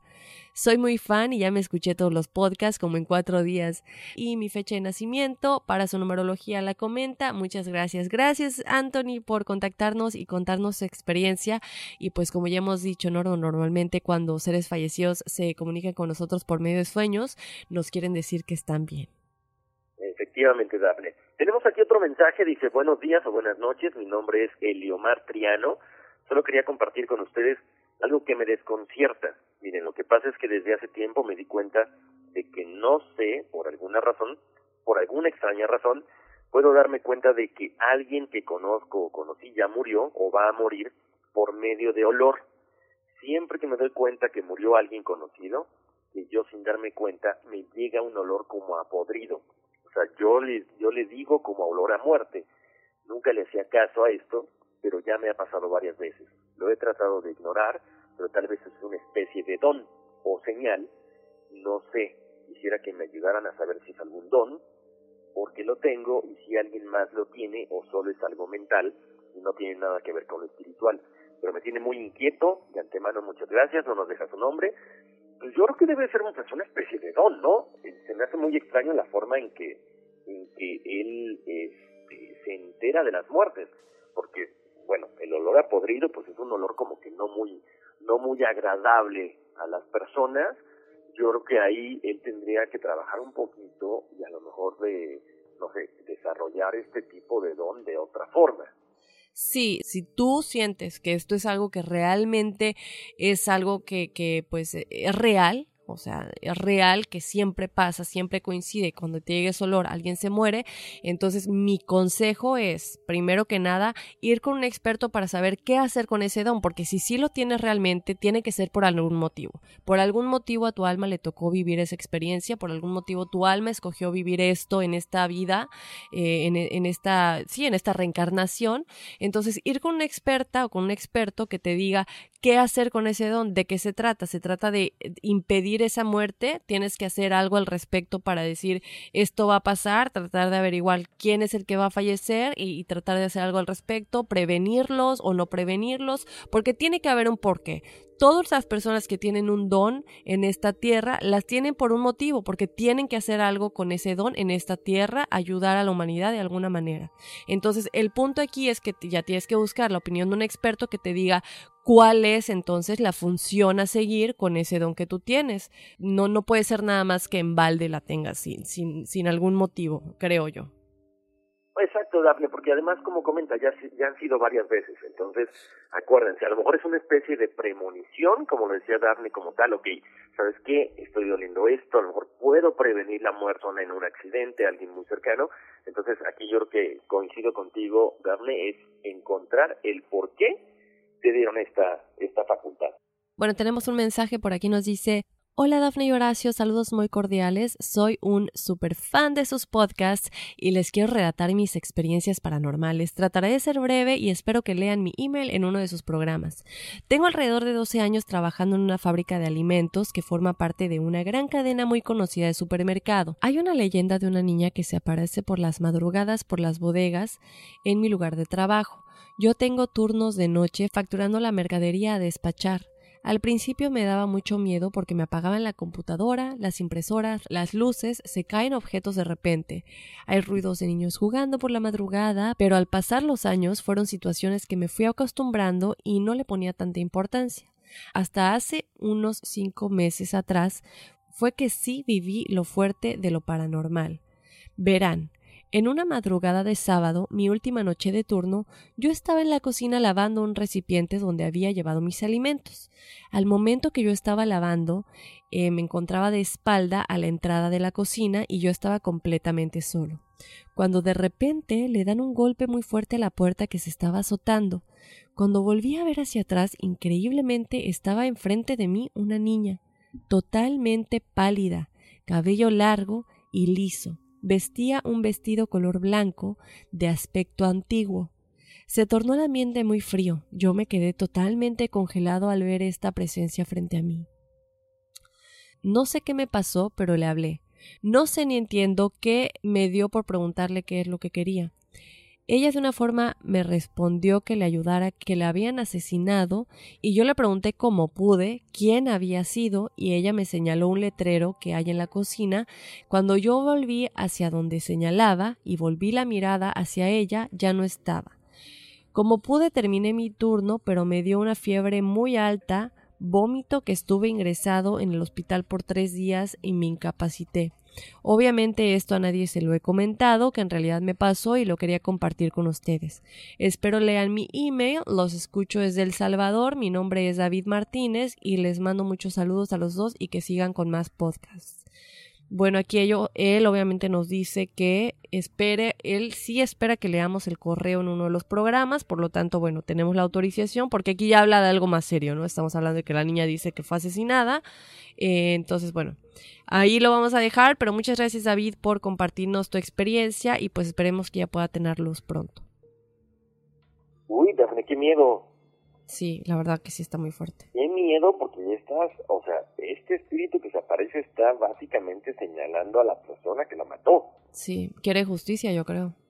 Exacto, pero ahora tú, o sea, ¿cómo justificas el, el abrir una investigación o el pasar a, no sé, la información a un policía si es algo completamente eh, pues, paranormal, ¿no? Exactamente, obviamente no creo que sea algo viable, no, no es algo creo yo que, que haya sucedido ni que sucederá, porque de alguna manera no son pruebas eh, físicas, no tangibles. Pero lo creo yo lo mejor que ya lo hemos dicho y lo han dicho nuestros expertos, lo que tienes que hacer tú es entonces si la vuelves a ver, pedirle que vaya a la luz, pedirle orar por ella, orar con ella y por ella, ¿no? Para que pueda cruzar y, y, confiar en Dios, ¿no? Y en que todo, todo se pone en su lugar eventualmente. Exacto, ya si quieres, eh, ya eres, este, no te da miedo, pues investigar a lo mejor si alguien falleció, o sea, más o menos dependiendo la edad de la niña que, le, que, la, tuviste, empiezas a investigar un poco, pero también sin involucrarte tanto. Digo, ahí hay dos, las dos opciones, ¿no? Claro, o si no, ya irnos al extremo me recordó un poquito a lo de, bueno, tú ya has platicado de remote, remote viewing, pero me estaba lloviendo el otro día un, un capítulo en esta mm, red de Gaia, y es un, un, eh, un, experto que hace remote viewing, que trabaja con la CIA oración, ¿no? Entonces, bueno, ya sabemos que esto lo hacen, pero ¿cómo le hacen? Es que está muy impresionante esto. ¿Sabes que me encantaría que tengamos un programa de esto? Eh, porque es muy interesante cómo ellos, la gente que hace esto, que ayudan a, la inteligencia estadounidense y posiblemente también de otros países, a encontrar criminales, a encontrar terroristas. Entonces ellos van y se, se, se mueven, Horacio, a lugares eh, en donde estén ellos me recuerda un poquito a lo de Stranger Things, porque ya sabemos que Eleven tiene ese don como de ir a otros lugares con su mente y ver exactamente qué es lo que está pasando para encontrar a alguien. Y es lo que ellos hacen. Así es como le ayudan a la CIA a encontrar criminales también. Entonces me ocurre, bueno, no precisamente de moverte porque ella ya falleció, pero tener a alguien que ya hemos dicho como los que... La transmutación, ¿no? Las de la transmutación, exactamente, pues ver exactamente qué es lo que sucedió, pero ya habría que pedirle a, a los gobiernos o a las autoridades, a los policías que acepten este tipo de, de, pues de métodos de alguna manera para poder encontrar a criminales, ¿no? Que lo tomen como algo real. Exacto, o sea, ¿sabes qué?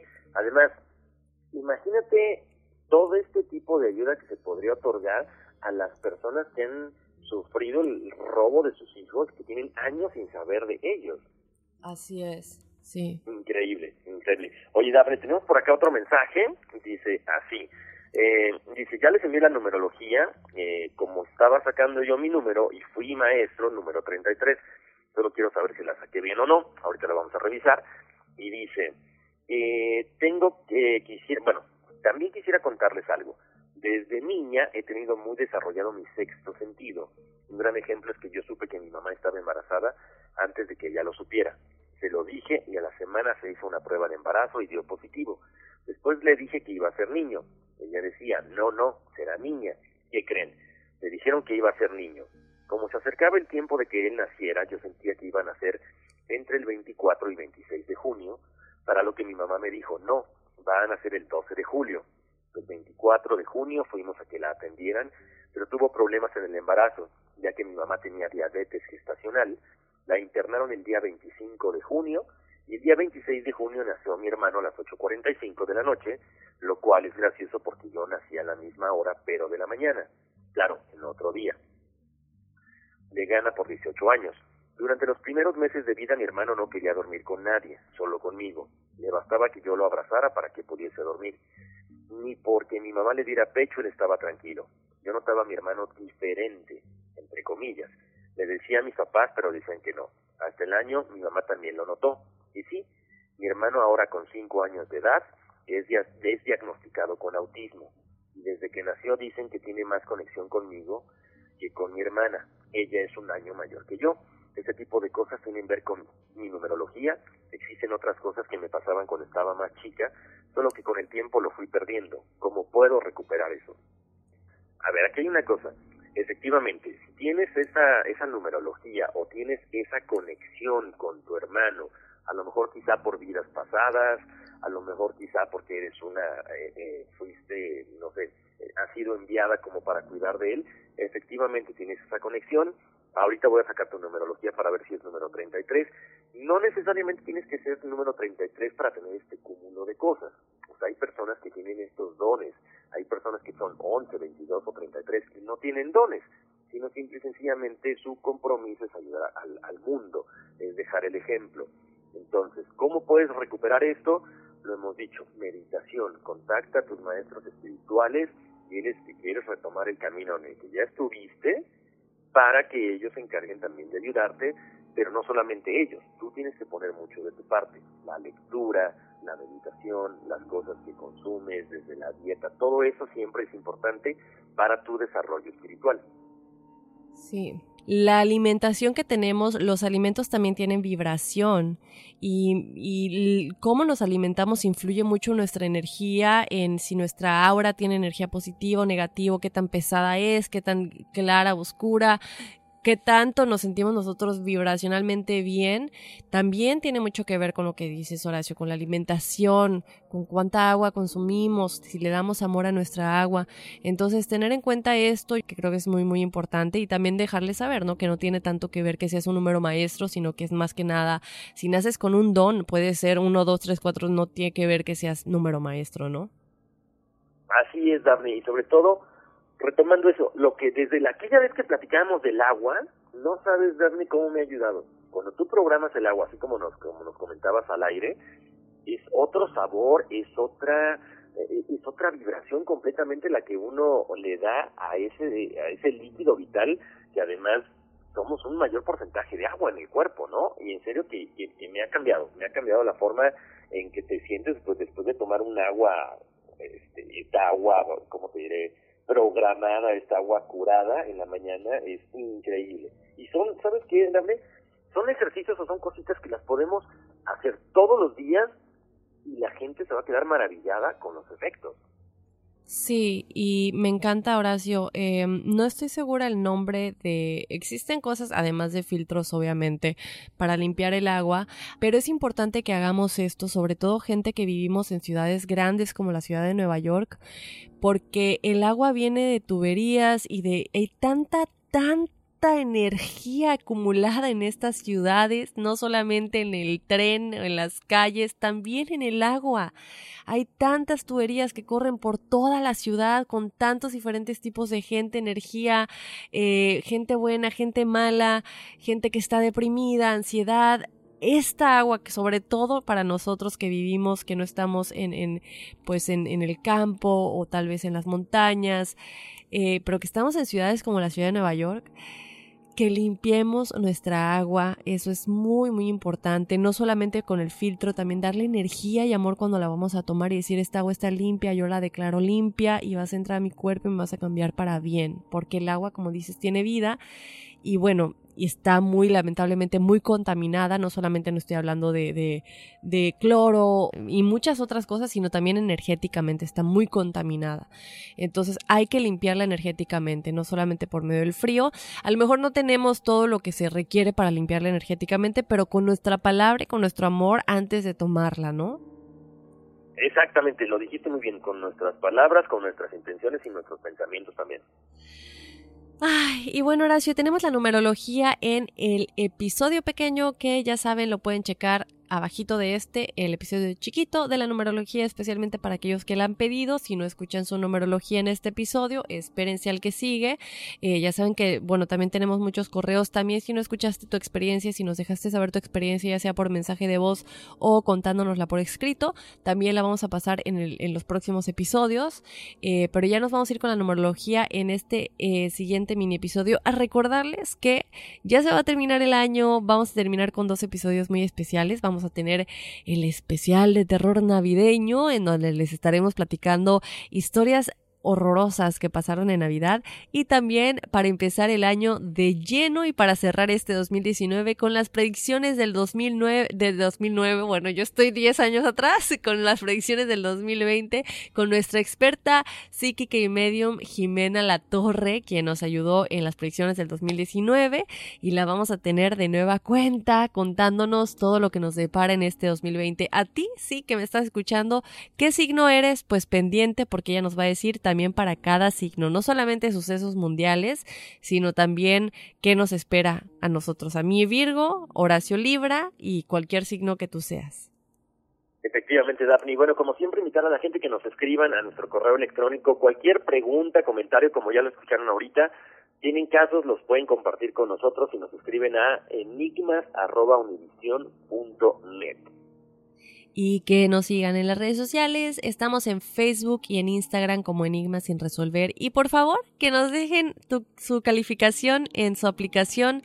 Si nos escuchan desde Apple Podcasts, que nos pongan ahí el número de estrellitas que ustedes consideren y que nos escriban un comentario porque eso nos ayuda a crecer eh, como programa y también eh, pues aquí a colocarnos también entre los demás programas de Univision y tener más apoyo desde luego. Entonces apóyenos con esa eh, calificación desde su aplicación en, en donde nos escuchen, si tienen la posibilidad de hacerlo.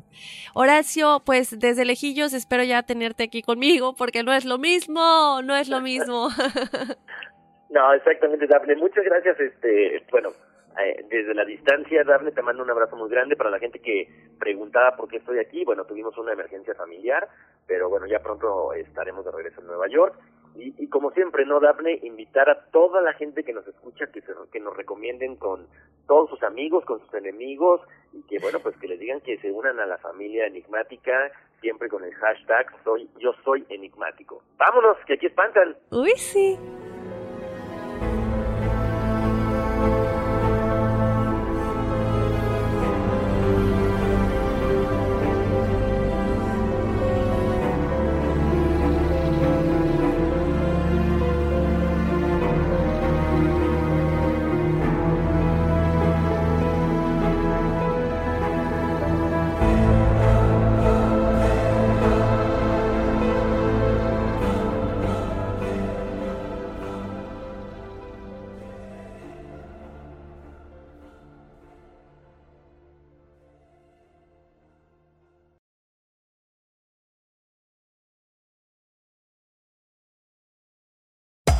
Hacer tequila, Don Julio, es como escribir una carta de amor a México.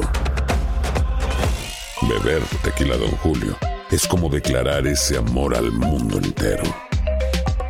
Don Julio es el tequila de lujo original, hecho con la misma pasión que recorre las raíces de nuestro país.